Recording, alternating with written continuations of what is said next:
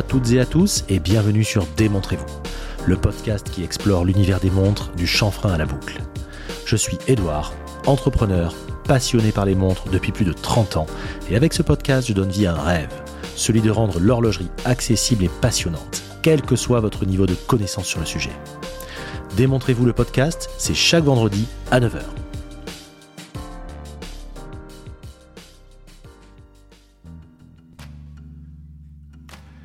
Je suis très heureux de vous accueillir pour ce nouvel épisode. La semaine dernière, vous avez fait littéralement exploser les compteurs d'écoute avec l'épisode 7, la conversation avec l'ami Julien de la chaîne Remontre. La simplicité et l'authenticité de l'échange sans vous avoir touché à cœur. Et une fois de plus, vous avez assuré avec vos messages et votre suivi. Merci à tous, vous êtes vraiment au top. Pour ceux qui ont écouté l'épisode 0, j'avais expliqué qu'un des objectifs avec ce podcast était de donner la parole à l'ensemble des acteurs de l'horlogerie. À commencer par ceux qui, selon moi, se trouvent au centre. À savoir ceux qui les portent, ceux qui les achètent, les amateurs, les collectionneurs. En bref, vous et moi.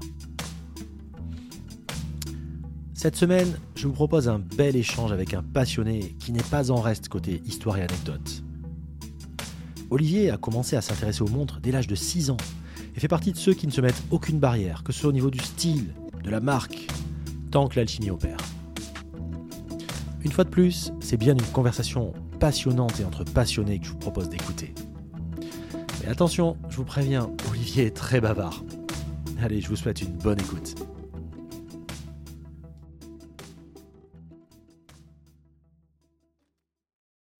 Bonjour Olivier. Bonjour Edouard. Hyper content de t'avoir dans le podcast. Euh, Olivier, qui est un collectionneur, avec qui j'étais en contact depuis un certain temps déjà, depuis quasiment le début, je crois, ou, euh, ou depuis en tout cas l'intervention de Alexandre sur la chaîne, je crois, c'est ça hein?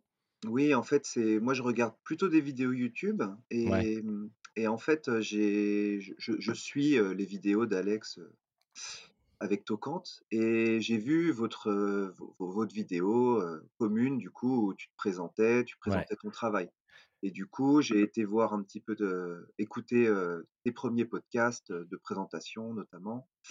Euh, et puis celui de Zénith, du coup, euh, Audemars Ouais, Piguet, enchaîné, sur la. Royal Oak. Donc, donc du coup, j'ai trouvé, hum, j'ai trouvé que le contenu était, était riche en infos, en, euh, et puis la, ma- la manière de la, la narration aussi que tu emploies, en rajoutant des, des, des, des, des petits effets de, Mhm. de, de, de, de l'ancien, de bruit, de, de personnes qui marchent dans l'herbe. Ouais, Et du coup, j'ai trouvé que ça amenait une, une richesse dans le fait de ne pas être que dans l'image, mais également dans, dans le son. dans le son et, de, et de, du coup de voyager, de, de, se projeter, d'imaginer. Voilà. Ce qui, ce Bon, mais ça démarre très fort.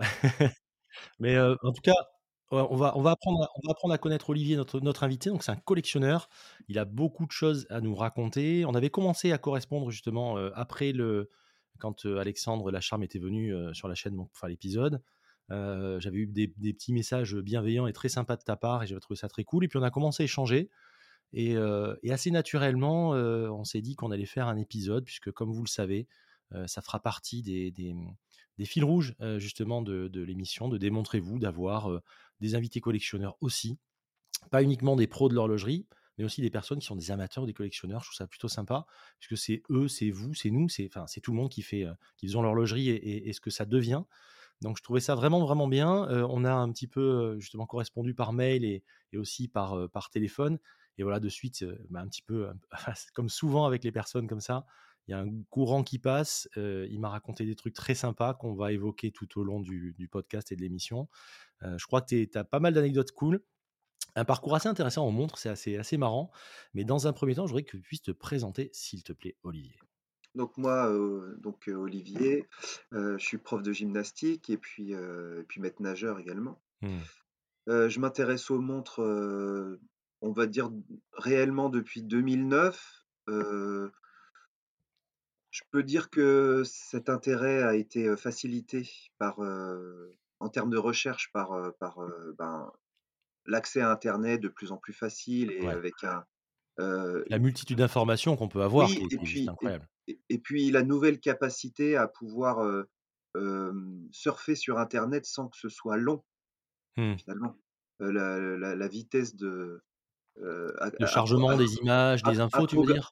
A progressé sans cesse et du Ah coup, ça on a connu, toi et moi, on a connu Ah le le les bas tout débuts, débit, ouais, les tout où il fallait pas qu'on puisse appeler en même temps, quelqu'un devait passer un coup de fil, la la connexion se coupait ou mon Ouais, ou ouais. mettre une alors c'était pas une box à l'époque, c'était un modem, à ouais. c'était une galère pas à installer sur un ordi, c'était juste une galère pas possible. Mmh. On a connu tout ça, le chargement des images, il fallait vraiment être motivé, hein, quand même, hein, pour aller sur les forums et et tout à fait. Bah oui, parce que moi j'ai découvert, internet déjà, moi j'étais pas trop dans l'informatique, j'ai découvert ça chez quelqu'un et je voyais que pour, faire une action, il fallait, attendre, plusieurs secondes que ça fonctionne. Donc heu, tu vois, c'était quand même très haché. Et bon, Ouais. bah, donc du coup, en 2009, ça commençait à être, bah, ça commençait à Ça être, heu, commençait à être sérieux depuis un moment Ça déjà, ouais, commence ouais. ouais, et donc je me suis dit, «Bon, bah, j'ai une montre à acheter, heu» «allez, je tape, des mots clés un peu, montre montre et puis plongée sous-marine». Parce que moi je suis un peu du milieu aquatique, je je je je nage, j'aime bien le le le faire du du snorkeling. Puis déjà de par ton métier quand même, Heu, globalement, c'est es quand ça, même, ça, moi je suis très attiré par le milieu de la les milieux marins, Mmh. j'aime bien donc faire de la plongée en palmas tuba, j'aime Ouais. bien, j'aime bien aussi, bah, quand j'étais petit, j'aimais bien l'univers de Cousteau, D'accord. Cousteau avec ses ses vidéos, ça ça m'inspirait beaucoup tout ça et du coup, j'ai découvert des sites, qui n'existent plus maintenant, mais notamment un site, de la la Guadeloupe ou la Martinique. Ouais. Un un gars un gars, je pense qu'il était il devait être pêcheur ou il devait emmener des groupes de de plongée, au large de la Martinique pour, faire des plongées et du coup, il au travers de ça, il il lui-même était passionné de monde de plongée et il avait, hem, édité u 2 pages, une page de de montres de plongée modernes, donc D'accord, ouais. toutes toutes les toutes les montres qui existaient un peu en 2009 mais plutôt modernes et une page plus historique sur, l'histoire de la montre de plongée D'accord. au travers de donc l'Omega Cousteau, Mayol et cetera et cetera. ouais, la la Rolex, Les heu, Comex. Bubble Bubbleback avec la enfin la 1re Oyster avec, Oui, d'accord. avec, la nage, la la nageuse, je je pense britannique, Mercedes Glace qui Oui, qui oui, oui, qui avait qui avait parcouru la Manche et Enfin voilà, à la nage et qui avait la la voilà Rolex au poignet et cetera et tout Toutes les ça je les faits le historiques finalement et les exploits qui avaient été accomplis avec des montres. Voilà et tout ça en fait je je en fait je l'ignorais. D'accord, mine d'or, donc heu, c'était donc tu avais Ouais, le fait vintage et je récent, finalement, tu avais les 2 mondes. C'est ça et et moi qui aime moi Bien. qui aime moi qui aime un peu l'histoire et en plus du coup, ben, je je voulais m'intéresser aux montres, il y avait les 2 mondes qui se rejoignaient. Ouais, c'est vachement bien, c'est vachement bien. Et et du du fait de de de de cette page moderne, du coup, en voyant, ben, Rolex Submariner, heu, Seiko, Sumo, Seiko, Mmh. SKX, et plein d'autres, hein, Toutes les plongeuses qu'il y avait à l'époque, une en effet, oui, oui, une Tag Heuer, une Omega, S des signes aussi, des des choses comme 300 ça? Mmh. et je vais pas toutes les toutes les les nommer, mais il y en avait, heu, je sais pas, il y en avait 40. Ouais. Tu as dû être fou quand j'ai tu as vu ça, ça t'a dû avoir les yeux qui brillaient, tu devais être Bah dingue oui, après. parce que j'en en je fait, j'en connaissais presque aucune. Beh, c'est bah, ouais, mais heu, Je me suis dit: «Ça, ça après. ex» et puis voilà et puis il y avait aussi le fait qu'il explique que c'était des des montres mécaniques aussi Ouais. moi j'avais toujours eu du quartz, sauf vaguement une montre dont on parlera juste après, mécanique mais que que que, en fait, je je je ne savais pas, ce qu'il y avait à l'intérieur finalement. D'accord, d'accord, d'accord. Et je me suis intéressé notamment à une montre spécifiquement, heu, bah, je me suis dit: «Tiens, allez, je je choisis celle-là, je vais aller voir ce que c'est» et c'était une, heu, Ralphtech, heu, WRK, c'était un prototype et là D'accord. je découvre une montre prototype faite par un gars passionné qui Ouais, qui aime. qui qui qui vend des accessoires de plongée, type des des des couteaux, des des des des des combinaisons, des Mmh. gants, tout ça, bon qui en fait sponsorise un plongeur, pro, qui Ouais. va battre un record du monde. D'accord. Avec qui alors je vois les photos, le plongeur, il a 4 bouteilles sur le dos, il a des mélanges, des des mélanges Ouais, nitrox, des tas en de mode trucs et expédition, et le gars, il bat le sous-marine. record le gars, il bat le record du monde. Je me rappelle plus de son nom, mais bon, il bat le Elle était record monde. à combien cette, heu, elle était donnée pour combien cette montre? C'était une 300 m ou c'était plus que ça? Heu, je crois que c'était soit 300, soit 500 m, je me rappelle plus bien.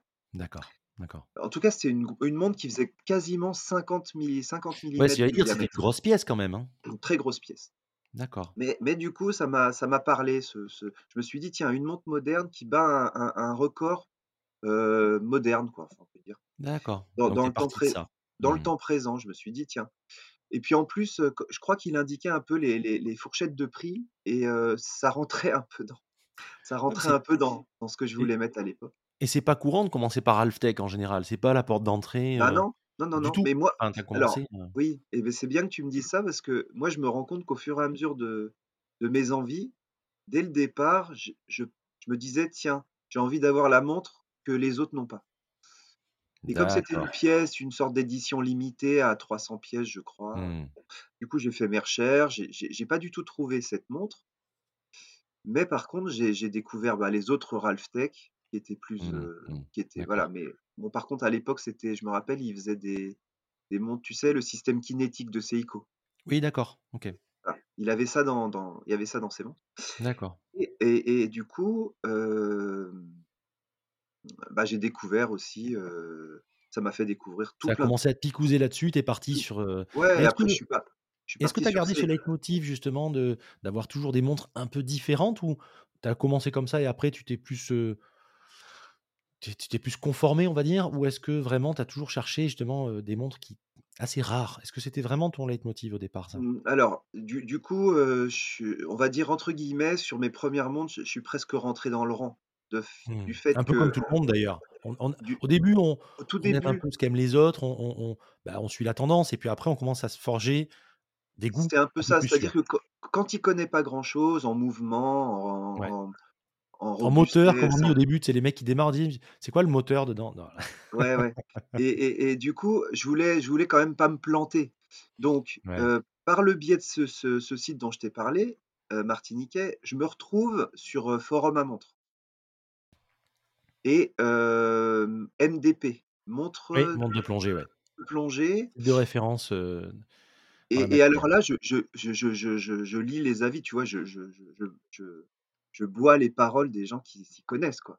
Ouais. qu'en plus, enfin, c'est pertinent, Ah c'est hyper pointu, c'était je me le rappelle d'un truc carrément délirant sur MDP, un gars qui, prend une G-Shock, il l'ouvre, il la remplit d'un fluide et il lui fait battre, il veut inventer la montre ultime comme la Zinn, heu, UX Comme la qui UX, ouais. Ouais, ouais, est ouais. remplie de de gel d'un espèce de gel, heu, silicone Oui, pour, oui, emmener la montre à une à une, à une, Pour éviter les chocs de de pressurisation, en effet, sous l'eau, ouais, pour l'emmener pour l'emmener au au au au plus loin de ce que de ce qui est possible, quoi, enfin, de ce qui est possible et là, ça me fait penser au film Abyss, tu vois? Quand sa combinaison, Ouais. elle se elle se remplit d'un fluide. Enfin bon, c'était c'était chouette, c'est du rêve, en fait. Ce que tu dis, en fait, ce que tu décris, Ouais, moi, ce que je vois depuis le début, c'est qu'on est vraiment on on est dans le domaine du rêve, en fait. Heu, on est vraiment, heu, tu dans vois, le tu dans passes d'une l'imaginaire, montre dans le rêve. Quand tu me parles de on parle de de de Mayol, on parle de de de Jacques-Yves Cousteau, on parle de tout ça, heu, la spirotechnique et cetera. Enfin, toutes ces choses-là,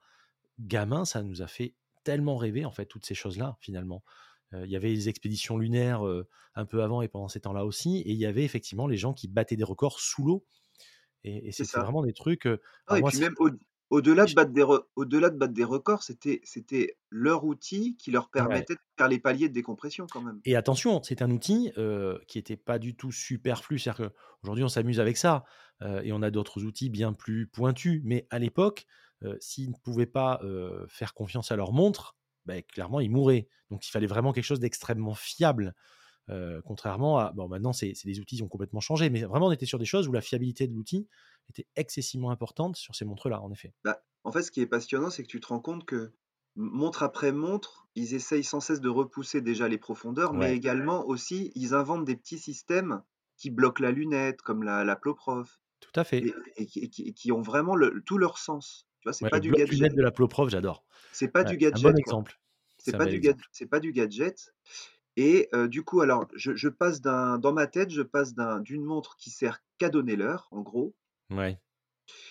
heu, qui a une fonction, c'est de donner l'heure, éventuellement la date, à à du coup une montre émotion, tu vois? Qui, heu, va me transporter dans l'histoire et en même Mmh. temps, tu as un choix, gigantesque et en plus tu as l'aspect montre mécanique avec, une certaine noblesse, tu vois? Dans Ouais, dans dans le fait ouais. que c'est que des petits morceaux de métal Une certaine noblesse et presque, j'irais même jusqu'à dire une certaine forme de poésie quelque part, puisque c'est vraiment poésie, bien sûr, voilà, il y a quelque chose de très beau finalement, c'est ce qui m'a toujours bien attiré, c'est il y a y a une forme de poésie en fait, je trouve clairement, sans aller, bien sûr. si on si on amène l'idée jusqu'au bout, je trouve. Mmh mh. Mmh.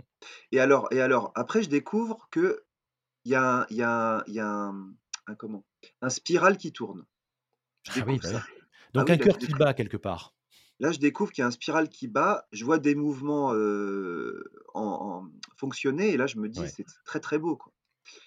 Et donc j'en arrive à ma première mon premier achat horloger de cette période-là. Donc je Mmh peux peut-être te montrer la montre. Ouais, bien sûr, bien sûr. Donc c'est une et là tu vas rigoler, je me suis dit: «Tant qu'à Qu'est-ce qui va me sortir? tant Avec tant Olivier, je m'attends à tout, hein, parce que, on a eu des conversations, je vous dis qui tant qu'à voir un cœur battant, je vais prendre une squelette». Et j'ai acheté une Diamstar avec un mouvement chinois ouais, mais qui n'a pas eu ces trucs-là, heu, et en avec le fond, tu vois, heu, décoré à la chinoise, tu vois? Ouais, ouais, ouais, je vois très bien, je vois Alors très bien. doré et tout, en or Alors, les pour ceux qui voient pas, donc on a une montre squelette, heu, dorée, avec un bracelet vert. Mouvement Sea Seagull, je pense. Ouais, Seagull très certainement, avec, Ouais, des voilà. décorations, comment dire? Heu, à la à la à la à l'esthétique, heu, contestable. Dou voilà, contestable et un peu douteux et heu, ça venait de c'est une marque photos alors le le alors le les le aiguilles les aiguilles sont horribles. le le bon verre minéral qui va bien, c'est bien c'est pas un saphir, mais c'est sûrement un verre minéral Oui, avec les reflets, oui.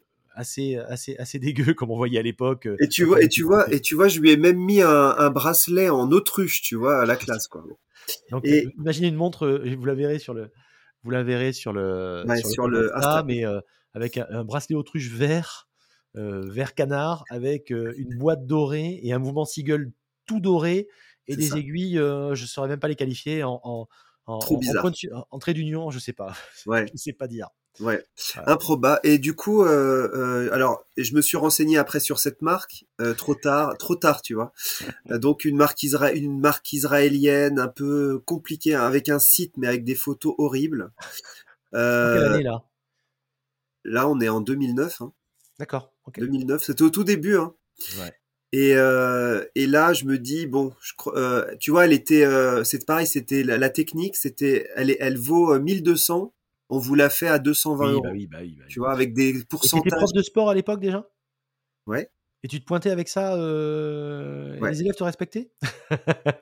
Euh, tu sais, il est, Je mes, plaisante bien sûr Olivier. ouais, mes élèves, ils sont, ils sont, ils sont Je très sympas. plaisante, mais c'est vrai que j'imagine, heu heu, je te vois débarquer avec ça, mais après encore une fois, hem, faut replacer dans le contexte, ça a été tellement la mode de ces montres comme ça, squelettes, avec des tu sais avec des f des des des espèces de pseudo, heu, cages où on voyait, enfin on on on voyait tout alors qu'en fait c'était pas décoré, c'était tellement brut le mouvement, enfin c'était ouais. pas beau quoi. Concrètement, c'était, Mm. heu, c'était Mais bon, c'est, voilà, je, regarde. autre contexte. Ouais. Et puis, euh, je me rappelle que ce qui a mis un coup d'arrêt à cette montre, c'est que je suis allé au ski avec. Tu vois, j'ai skié avec ça. et elle s'est elle s'est remplie de buée euh, euh, fichue, tu vois. Et je l'ai fait passer en SAV parce qu'elle était encore garantie. Et ils m'ont ils m'ont renvoyé une On montre intégralement neuve, une montre Ah intégralement donc c'est pas celle-ci qui a eu de la buée, c'était celle d'avant? Ouais. D'accord. Elle a rouillé à l'intérieur, tu vois. On voyait la rouille se former et tout euh, sur le mouvement. Je voudrais que tu me parles d'un truc, si tu veux bien, parce que, heu, on l'avait évoqué un petit peu ensemble sur des échanges mails et j'aimerais bien que tu m'en parles sur, heu, la première montre au départ. Je crois que tu avais, une montre qui t'avait qui avait été sens à l'époque, qui était la montre de ton père, si je dis pas de bêtises. Est-ce que tu Oui, peux nous en alors parler? du coup, je vais, je vais, je vais te la, je vais te la montrer parce que je l'ai, je l'ai retrouvée sur Internet, sur eBay, quelques Ah, tu années as plus racheté la même montre en fait? Parce que tu tu pas la montre d'origine, mais tu as racheté la même montre, c'est ça? Voilà, en fait, la montre d'origine, donc je la montre, Ouais, donc c'est une, c'est une une Casio ça? c'est une Seiko Ah, c'est une Seiko? Elle a vraiment une gueule de Casio, c'est incroyable. Et ouais, mais c'est c'est les premières Seiko Ah ouais, quartz, ah ouais. heu Ah, je me rappelle de ces Seiko comme ça. Oui, oui, très, très bien. tu vois? Le Heu, bracelet était en acier. LCD, bracelet acier, tu sais, qui qui Le tirait les poils. manche-poil là, comme on appelait, c'est-à-dire que tu tu mets le truc, Exactement, tu as une épilation gratuite pour toute la journée. exactement et elle faisait donc, heu, moi alors tout ce qui est marrant, c'est que tout est indiqué sur le le cadran, les Ah beh, il y fonctions avait de la qu'elle a. littérature, hein. Là, je peux te dire que là-dessus Tu as pas besoin de la notice, tout est marqué sur le cadran. C'est et et c'est avec un petit schéma, heu, de de de de, Ouais. circuit intégré en bas. Alors il y a marqué à le bouton à gauche, il donne light, le bouton à droite, il donne, heu, mois et date. Heu, c'est c'est c'est le select en même temps. En à gauche, tu as mode et puis à droite, tu as read stop, tu vois? Et tu as reset. et ce qui est marrant, On est en quelle que époque là, Olivier? C'est en tu as tu as quel âge et on est en quelle année là? bah, là, j'ai, heu, j'ai 6 ans. Ah oui! 1er mon 1er souvenir horloger, c'est mon père qui a cette montre. J'avais 6 ans. Ah oui, d'accord. Heu et heu, il l'avait en il l'avait en en inox lui, en inox donc heu, Ah pas ouais, d'accord, donc je l'ai spoolers retrouvé acier. je l'ai retrouvé en doré, mais je voulais absolument je voulais exactement la même montre Mmh. et je l'ai trou Donc ça, je l'ai c'est reçu pour pour résumer pour les autres je voulais pas une qui ressemblait, je voulais exactement la même. ouais, pour résumer pour les pour les personnes qui sont en voiture, en train de faire du sport, les courageux et ceux qui écoutent uniquement et qui qui peuvent pas aller voir sur le compte Insta tout de suite et si vous êtes en voiture, encore une fois, je le dis à chaque fois, heu, ne regardez pas le téléphone pendant que vous êtes en train de conduire. C'est une, c'est une Seiko qui ressemble un petit peu au Casio, heu, cristaux liquides, heu, dorés, vous savez, avec le bracelet, voilà, pour pour vous donner un ordre d'idée. Tant et si bien que quand tu me l'as montré rapidement au début, j'ai même confondu. Mais effectivement, je me souviens très bien de ces Seiko comme ça et heu et donc tu as racheté mmh. la même chose. Tu l'as tu as plus de bracelet dessus? Parce que je vois que tu montes juste la tête là. Non, en fait, heu, je l'avais, heu, en fait, elle fonctionne plus, c'est pour ça que j'ai enlevé le Ah oui, bracelet. d'accord. Alors en fait, je l'ai retrouvé, mais avec un bracelet moche, très, très moche, avec, tu sais, presque en ça ressemble à du bronze avec des gros trous, des gros trous la creusés dedans. Enfin, je sais pas, c'est horrible, donc je l'ai enlevé tout de suite et j'avais mis un j'avais mis un petit natto dessus, tu vois? J'avais mis un un natto, heu, à la James Bond un D'accord. peu bleu et noir là. Bon ça voilà. D'accord, d'accord. Et heu, tu vois, pareil, le système, il me fascinait aussi le système au dos où pour changer la pile, tu Ouais. mettais mon père m'avait montré qu'il mettait une pièce de monnaie dans la petite fente. Comme les Swatch en fait, c'est le Oui, même système avec la oui, petite oui, encoche sauf que là, ça a l'air ça a l'air beaucoup plus robuste qu'une Swatch, c'est pas du plastique. Ah bah, les Swatch, c'était une pièce de métal qui s'incrustait dans une pièce de Ouais. plastique, de résine moulée, Là donc là, forcément, tu heu, as tu as hop, l'impression que c'est un truc pressurisé, tu vois? C'est ça pour moi, c'est la classe, tu vois? Il y a un côté c'est ça. C'est un encore une fois coffre-fort voilà, il y a un côté coffre-fort qui qui qui qui qui est fascinant quand tu as 6 ans. D'accord. Donc ça, tu l'as racheté et tu l'as racheté quand Bah, cette, je l'ai cette acheté en on va dire en 2011 par là, tu vois? D'accord, donc tu Mon commençais ton cheminement, mes ton petit recherches et tout, cheminement au gentiment, tu avais au deux gré de mes ans souvenirs et de mes envies, j'étais sur des des petits achats comme ça. En Mmh. plus, ça j'ai j'ai Tu as tu vois, j'ai dû payer ça, heu, 30 €, 30 40 € et elle 30 €, ouais, fonctionnait à l'époque. Heu et et hem, du coup, heu, et tu as enchaîné alors après? Tu as enchaîné, tu as que qu'est-ce que tu as, mmh, qu'est-ce que tu as pu acheter derrière? par la suite alors c'est pas une montre que j'ai achetée, Je l'ai ça trouvé. c'est ça c'est la la montre que, heu, mon mon grand-père m'a mon grand-père maternel m'a c'est une Vo Vostok, heu, Vostok, heu Il me fait rire parce qu'Olivier, il est en train de me montrer, la montre, vous savez, il il tient la en fait, c'est tête seule, donc il y a pas le bracelet. Mais c'est la montre de mon grand-père. Je sais pas, pour les cinéphiles, ça fait référence à je crois que c'est dans Pulp Fiction, non? Où le mec, heu, raconte, heu, la montre de son grand-père. Ah reconnaîtront la scène, j'en dis pas plus. non, non, non, on n'est pas arrivé sur ces extrêmes-là, rassure-toi rassure-toi. Mon père n'a pas fait la guerre. Ah mais donc tu as bien as la ref, je pense que vous avez j'aime beaucoup Tarantino.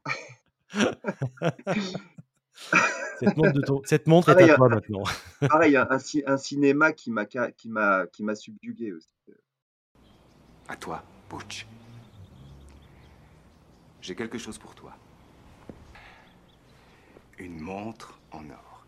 Tu vois, cette montre appartenait à ton arrière-grand-père qu'il avait acheté avant la guerre de 14, dans un magasin à quelques pas de chez lui, à Knoxville, dans le Tennessee. Donc c'est une, m'a il m'a ramené une Vostok, Une qui amphibiane, c'est ça? une amphibiane, Ouais, sympa celle-ci. heu, donc montre russe qu'il a mon grand-père l'a était allé à Berlin-Est en 90, Ouais, et suite à la chute du mur de 1989, du de ouais. novembre 89 9 novembre 89, ouais, ouais. et et il sa sa mère habitait Berlin-Ouest et il D'accord. en a profité pour, aller à Berlin-Est parce qu'il l'avait jamais vu, Mais comme beaucoup d'ailleurs, été la la grande, ça. fou de traverser comme ça, ça ça a changé la vie de Moi de tu moi vois, j'aurais le jour où le mur est tombé, j'étais, heu, je me rappelle chez j'étais chez moi, je regardais la télé Et j'avais qu'une envie, j'ai dit à mes parents: «Mais est-ce qu'on pourrait, heu, est-ce qu'on pourrait participer à ça? À casser le Mmh. mur, à être comme les gens, à monter sur le mur, à» Ouais. heu et et comme mes parents étaient déjà allés à Berlin, Mmh. Heu, quand quand quand ils étaient à Berlin, ma ma mère, m'attendait. Donc en fait, ils ils m'ont Ah, ils c'est pour incroyable. rigoler, ils me disaient: «Mais toi aussi, tu es allé à Berlin, heu, mais tu étais, dans le ventre de Ça a été un moment et il passait les points de contrôle, sans être contrôlé après. Ouais, Enfin, je sais pas si ouais. tu te rappelles de ce film, moi, qui m'avait marqué, que j'avais trouvé incroyable, qui parlait de ça? Il s'appelait Goodbye Lénine. Je sais pas si tu te souviens de ce film? Oui! Oui, oui, oui, oui. Qui était qui Goodbye était Lénine, magnifique. oui, oui, oui. Avec un un un un jeune garçon, un un ado, qui perd enfin, qui a sa mère qui perd la mémoire ou qui est dans le coma, je sais plus, ouais. avant, la réunification et et donc heu doit lui il recréer, heu, le il essaye artificiellement alors il que essaye de pas lui faire un choc émotionnel en exactement et ce recréant film est d'une beauté. Oui, Je vrai, conseille, ceux qui l'ont pas vu, franchement, allez, enfin, c'est incroyable. heu, ce Et mes parents m'avaient tu vois, mes parents m'avaient raconté l'histoire du corridor, Ouais, heu, ouais, qu'il fallait prendre en voiture avec des barbe enfin des barbelés, des grillages de chaque côté de la route. Il y avait une seule route pour accéder à à Berlin-Ouest, Avec la? Trabi, avec la Trabant. Alors, eux, ils étaient en 104 pour le coup, mais C'était les riches. Peugeot 104, tu vois? Hem, mais bon, hem, du coup, du Et coup et ça Ça ça amène plein d'histoires, cette cette montre-là un peu Et ça me rappelle, et je fais je fais une petite parenthèse, je te coupe et tu gardes ton idée, mais ça me fait penser à un truc, une anecdote effectivement, moi à l'époque, donc heu, 9 novembre 89, moi j'étais en quatrième je crois, j'étais en cours d'histoire géo et le prof le matin très solennellement qui nous explique, qu'on est en train de vivre un morceau d'histoire et que c'est incroyable et on réalise, hein, que c'est vraiment important. Et heu et un petit peu plus tard, on avait, heu, dans la cour de l'école, du collège, heu, un mur qui avait été tagué et qui avait été détruit et donc j'avais récupéré des fragments de ce mur. Et comme c'était la mode, j'avais vendu des faux morceaux du mur de Berlin. Voilà, donc ça avait été un truc, un truc plutôt sympa. Et j'avais fait quelques euros, donc j'ai la sens du business, à vendre à vendre des morceaux, des faux morceaux du mur de Berlin, puisque c'était la mode. Tout le monde achetait des trucs comme ça, ça je crois que tu avais toi, heu, aussi, heu, eu un truc comme ça, bah, non? moi moi pour le coup, mon voisin était dipl était di diplomate et j'ai Ouais, je je heu, sa leur, fille, c'était une copine à moi et elle m'a dit, bah, nous on était, heu, on était à à l'ambassade on était, heu, mon père était, à l'ambassade de de Berlin à cette époque et Ouais. on a été Directement sur le à l'instant où tout Ah tout ça s'est déroulé, ils sont allés faire la fête avec les Berlinois et ils ont ramassé des petits fragments de de Ouais, des vrais pour le coup, pas des faux comme, heu, des des vrais pour le coup comme votre serviteur. et et Ouais, du coup, heu, je lui ai demandé si elle pouvait me donner un un bout de mur et elle m'en a donné un. J'étais très, très, très incroyable, content et je l'ai eu je l'ai eu des années dans ma chambre, d'ado, heu Ouais, bah, on a tous mais c'est vrai que c'était un moment qui nous a qui nous a bercés, sur ouais. une étagère, tu vois? C'était un moment important. Donc cette cette Vostok et je je je m'étais amusé récemment à regarder sur les sites web, effectivement, c'est toujours en vente, hein. À l'époque, sur les forums, ça valait une 30 ou 40, ça valait vraiment pas grand-chose. Ça vaut Mmh. maintenant 90 je crois, donc ça vaut toujours pas grand-chose. Mais c'est très sympa ces montres. En plus, il y a une chaleur avec le plexi, c'est assez brillant. Enfin, je sais si vous avez Mmh. si vous connaissez pas ce genre de montre, allez voir, même sur le site de Vostok, ils les vendent toujours, hein, ces montres-là. Alors celle-là, c'est Ouais, une montre anniversaire, des 50 ans de des 50 ans de c'est marqué en russe c'est marqué en russe, donc je pourrais pas dire exactement, mais c'est les cin 50 ans de quelque chose, de Moscou, je sais pas trop. Ah, ouais. Hem et hem, Par contre, heu, attention, ne soyez pas, ne vous fiez pas uniquement à l'heure de cette montre parce que la f la la la, comment dire? La précision est, comment dire? Contestable sur ces montres. et ben, du du coup, tu vois, ne sachant pas du tout à 8 ans ce qu'il y avait à l'intérieur de la Ouais. montre et n'ayant pas d'outil pour l'ouvrir, ce que le seul la seule chose que j'ai remarqué, c'est que l'aiguille ne faisait pas un saut d'une seconde à une seconde comme le comme mes autres Ah oui, bah oui. et j'ai remarqué également que, heu, elle n'était pas très précise.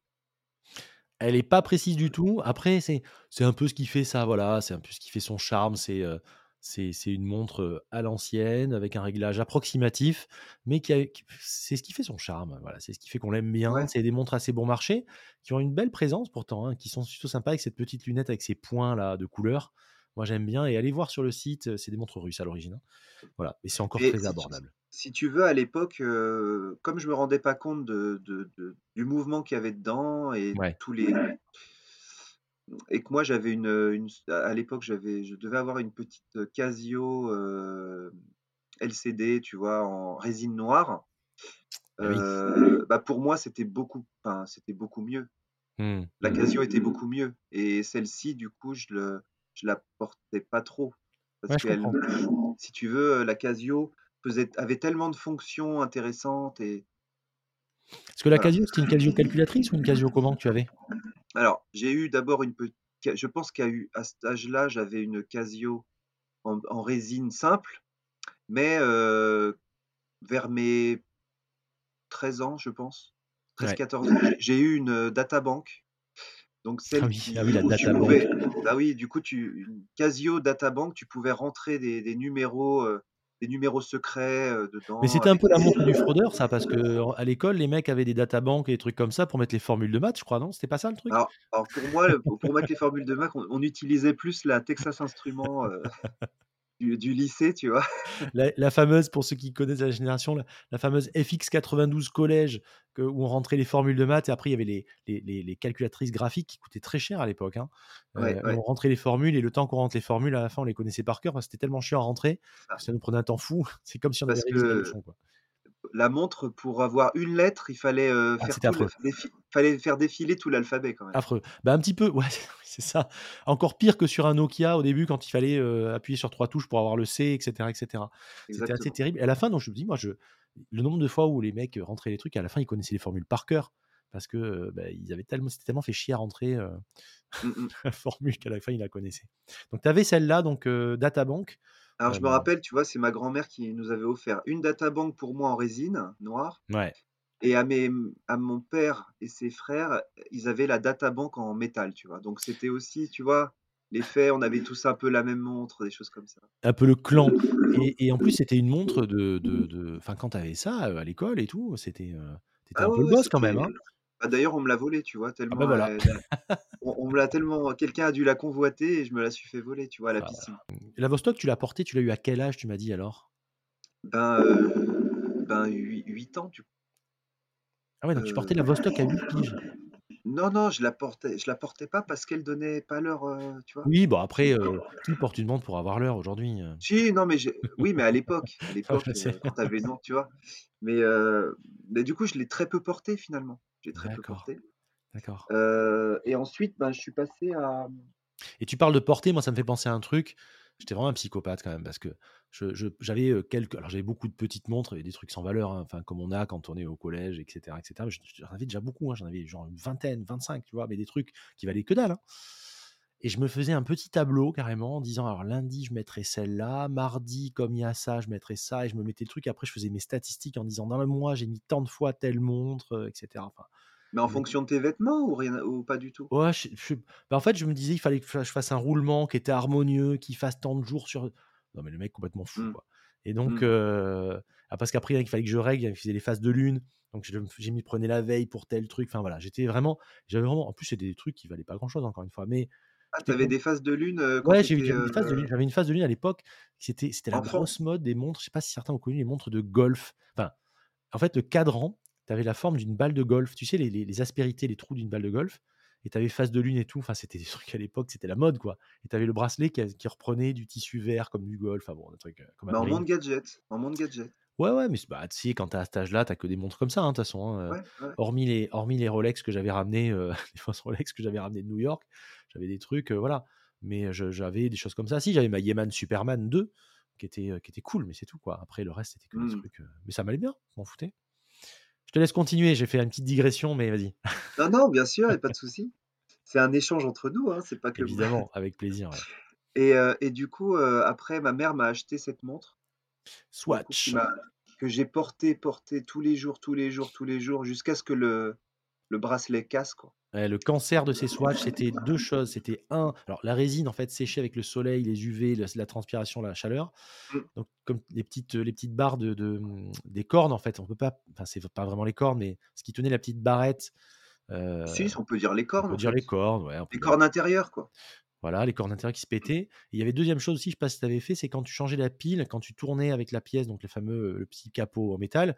Il il s'enfonçait dans le plastique et il cassait les petits ergots en plastique. Donc après, le truc ne tenait plus, quoi. exactement, exactement. C'était une horreur. Donc le le même principe que que la, la Ouais. la de mon Qu'est-ce que père, j'ai pu voilà, donc là, il s'agit mais d'une Swatch, heu euh, semi-squelette, c'est avec le fond euh, trans. Enfin, c'est moulé dans la résine, donc on voit un peu le mouvement par transparent mais fumé, mou moulé dans moulé dans la résine, c'est voilà et quand et je pense que enfin, je sais pas, quand quand tu as quand tu as 12 ans, 13 ans, tu portes ça, c'est trop c'est la classe, quoi. Ah beh, ces Tu vois Swatch, moi j'en ai je je mettrai en photo tu d'ailleurs. vois le mouvement, heu Je la mettrai en photo, moi j'en ai eu une qui faisait day date en plus, qui avait un cadran et je je la trouve, même encore aujourd'hui, hyper belle. Je l'ai pas remise en Mmh. marche, mais heu, avec les bracelets caoutchouc qui lui aussi d'ailleurs, son cancer, ce le bout du du du du plastique devenait dur et après se cassait et le bracelet se cassait au niveau de la boucle hardiment en général. Je sais pas si ça te l'avait fait toi aussi?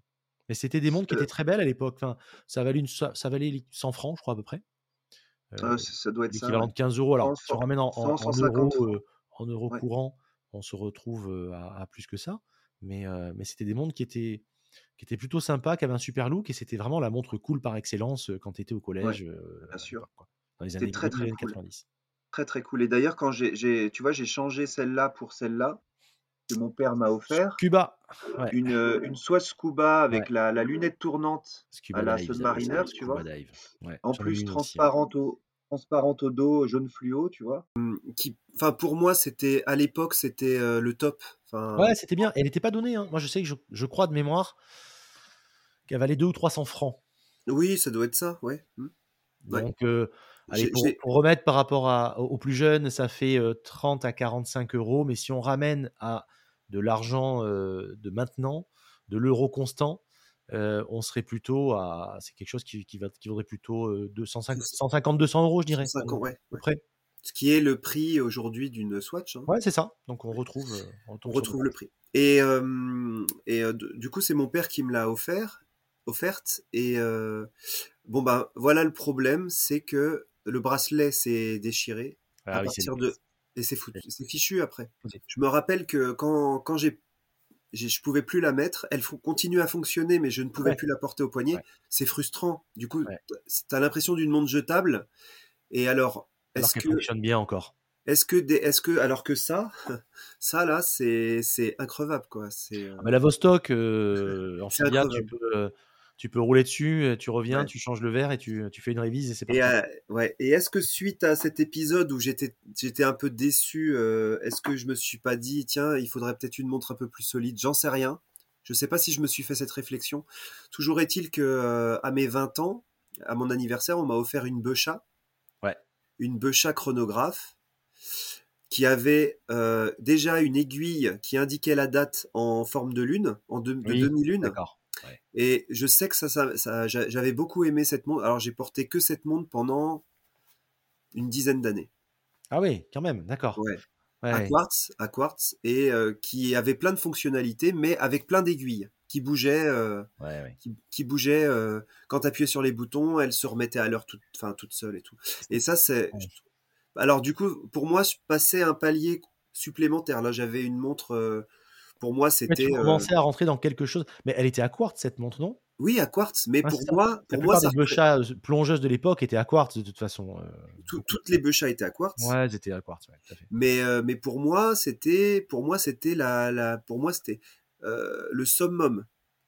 Ça représentait une sorte de summum à 20 ans. Pour moi, c'était une montre de luxe, en fait.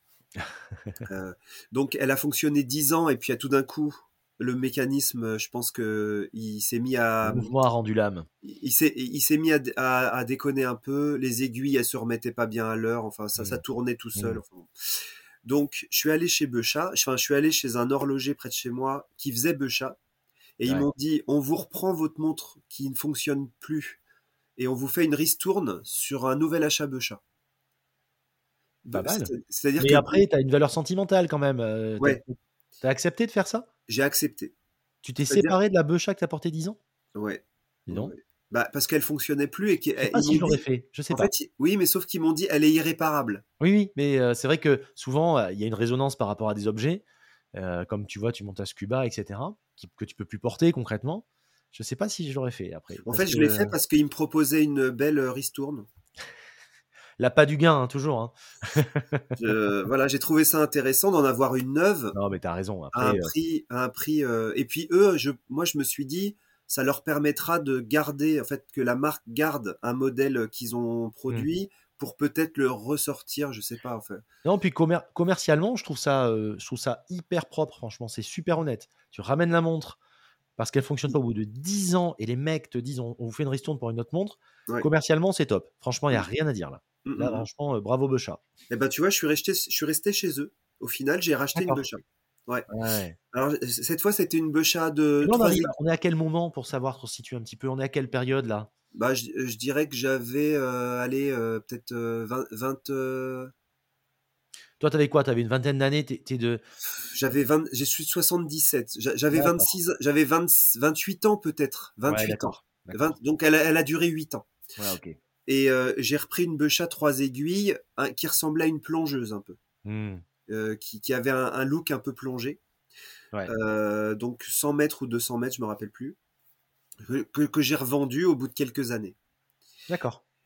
Et s'en est suivi après la Becha, c'est là où il y a eu un, je pense, un point de bascule. Après la Becha, je me suis dit, il faut que je me, ra- rach- je me rachète euh, une montre, Et mais c'est là où on se retrouve en 2008, 2009 dont tu parles, ce point de bascule, c'est à ce moment-là ce... euh, oui, d'accord. voilà. D'accord. Après Et la dis- Et quand Comment? tu dis Internet euh, m'a permis de, de- de passer à ça, en fait, oui, c'est aussi et surtout tout ce cheminement de montres que tu as eu qui, qui t'ont poussé à en savoir plus grâce à Internet aussi et te euh, oui, pour savoir, c'est ça? Oui, Ouais. oui, oui, oui.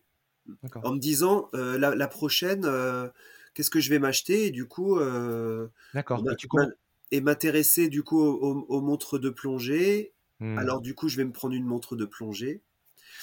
Et euh, du coup, à ce moment-là, j'ai acheté euh, une, une Seiko Kinetic Diver. D'accord, ouais. Une Seiko Kinetic Diver. euh, alors c'est un gros pavé, Ah oui, oui, ça, Euh, ah oui, ça c'est sûr. mais, mais, en mais, faire. mais qui me plaisait énormément. Et là, je me suis dit, hop, en même temps que comme je m'intéressais à, à l'horlogerie, euh, je me documentais beaucoup.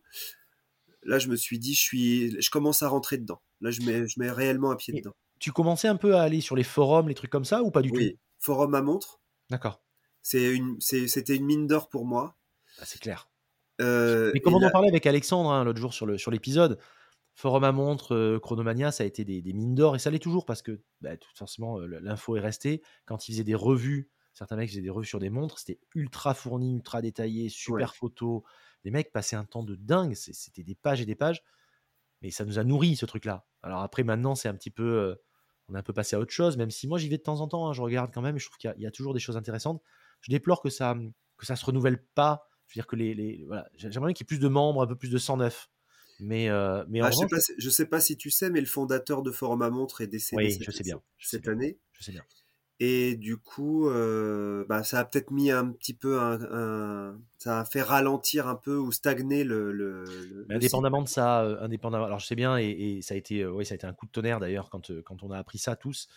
Mais, mais c'est surtout que voilà, je pense qu'il y a la génération des, allez, des, des, des 20-35 aujourd'hui n'ont pas forcément tous le réflexe d'aller sur des. bah, les forums, c'est vraiment le truc typique des années 2000, quoi, en fait. hein. C'est-à-dire que ouais, c'est passé de mode certainement. Donc si tu veux, mec, Ça passe va vite quand côté. même. Ça va vite. hein.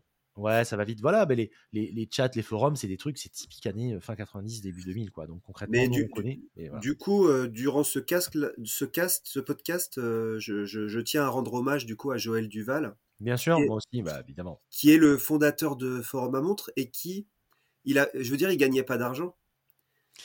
Il, Et il c'est a, un travail énorme. Et c'est, et c'est, euh, c'est un travail de passionné. Il Exactement. avait, il avait pas de, de- d'intérêt financier, mais, mais par passion, il l'a par, c'était un véritable partage tout à fait. à qui veut et, euh, et, et- et voilà, je lui rends hommage parce que grâce, grâce à lui et puis à tous les, les personnes du, Il a, de, ce, for- de ce forum qui euh, sympathiquement, tu poses une question, ils te répondent, ils essayent de t'aiguiller, ils te donnent des, des, des, des, des- comment, des, des données techniques. bah, il a permis à beaucoup de gens d'avancer.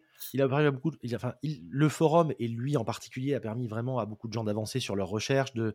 Et encore une fois, comme tu dis, c'est intéressant parce que euh, c'est des choses qui sont faites euh, de façon désintéressée.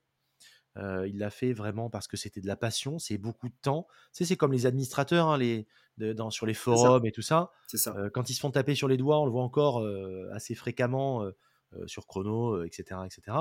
Mais c'est un boulot de dingue. hein. Enfin, je veux Mhm. dire, arriver à, à- à- à réguler tout ça, euh, arriver à voir, euh, en plus à, à mettre le curseur au bon endroit, parce que parfois, euh, il faut, c'est un peu comme un arbitre sur un match de, de foot, par exemple. Quoi. Enfin, c'est, c'est, c'est compliqué, c'est voué, enfin, c'est, c'est, c'est de l'appréciation humaine, donc forcément, ça a ses limites aussi, etc., etc. C'est très compliqué. Et souvent, les mecs leur tirent dessus, alors que c'est des mecs qui font ça dans leur temps libre, alors qu'ils ont souvent un travail, ils ont d'autres choses à faire, Mm. et c'est très chronophage. Donc vraiment, il faut les saluer, tous ces, toutes ces personnes qui s'occupent de ça, Mm, mm. parce que c'est, c'est vraiment beaucoup de boulot. Et, euh, Et c'est une attention de tous les instants parce qu'ils surveillent aussi des personnes qui vont être mal, intentionnées. Dans, dans, par exemple, le, le, le, lieu où on, on peut mettre en, en vente des pièces, ils sont, ils sont assez, euh, assez euh, rapides pour euh, arri- super rapide, hein, ouais. arriver, ah oui, super rapide à, à supprimer des annonces qui sont, qui paraissent suspectes, quoi. Ouais, et puis c'est- voilà, c'est une vraie protection entre guillemets. Alors après, euh, c'est jamais 100%. Hein. Tu as quand même des annonces qui passent et qui mettent un peu de temps à être supprimées, etc. Mais les modérateurs font vraiment un travail Ah oui. Euh, là, ça me fait rire, ça me fait penser à la fameuse. euh, c'est la VSA, c'est ça? Enfin, le, le système qu'avait mis Chronomania avec la petite la feuille, avec le quadrillage où il faut marquer ton pseudo, etc. Etc. Et les mecs commençaient un peu à gueuler en disant Ouais, ça.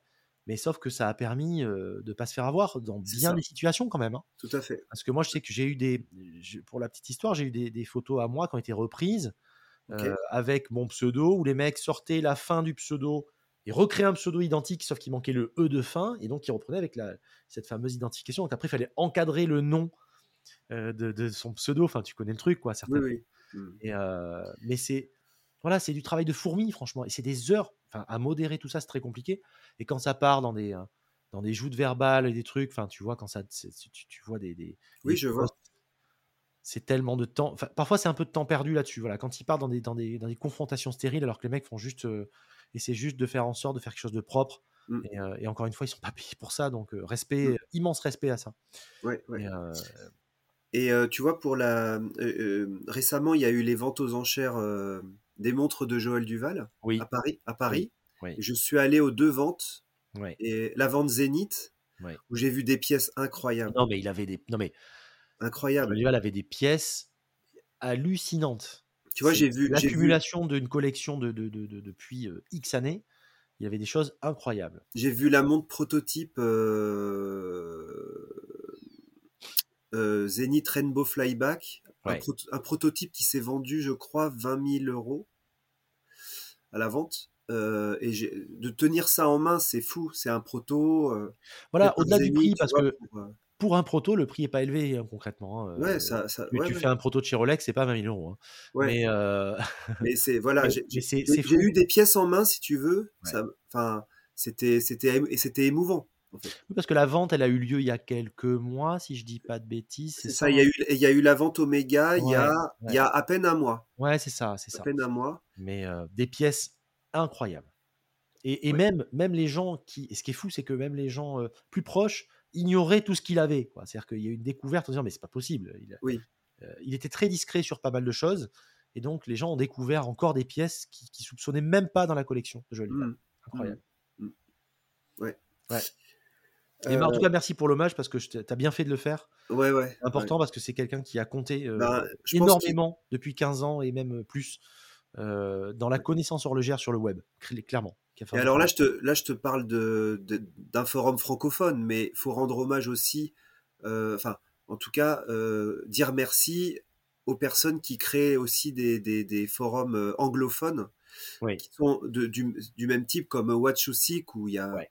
Ouais, où il y a énormément de données. euh, et, incroyable. et- et j'ai aussi envie euh, de parler des, des personnes qui, qui créent euh, du contenu, pas forcément sur un forum, mais qui créent du contenu. euh, par exemple, sur Seiko, tu as une personne, euh, je sais plus son nom, mais qui, qui, qui, qui permet d'avoir accès à toute une histoire de Grand Seiko, euh, Ouais. de Suwa, enfin toute l'histoire.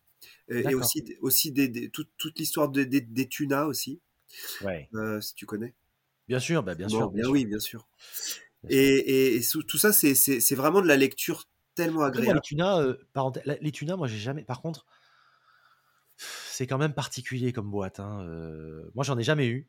Bah, ça tombe bien parce que ça tombe bien parce que je voulais je voulais euh, tu vois? je voulais t'en présenter une donc euh, du coup. euh, Parfait. Voilà, moi, c'est. Alors, encore une fois, moi, je, je suis. euh, de toute façon, les collections évoluent. euh, tu vois, je prends, on on est sur Seiko, par exemple, les, les- les séries des Turtles. Cette forme de boîte turtle, j'ai mis beaucoup de temps à m'y faire et maintenant depuis quelques années, c'est une forme de boîte que j'adore. Ah, que t'adores. T'es passé de j'aime pas à j'adore.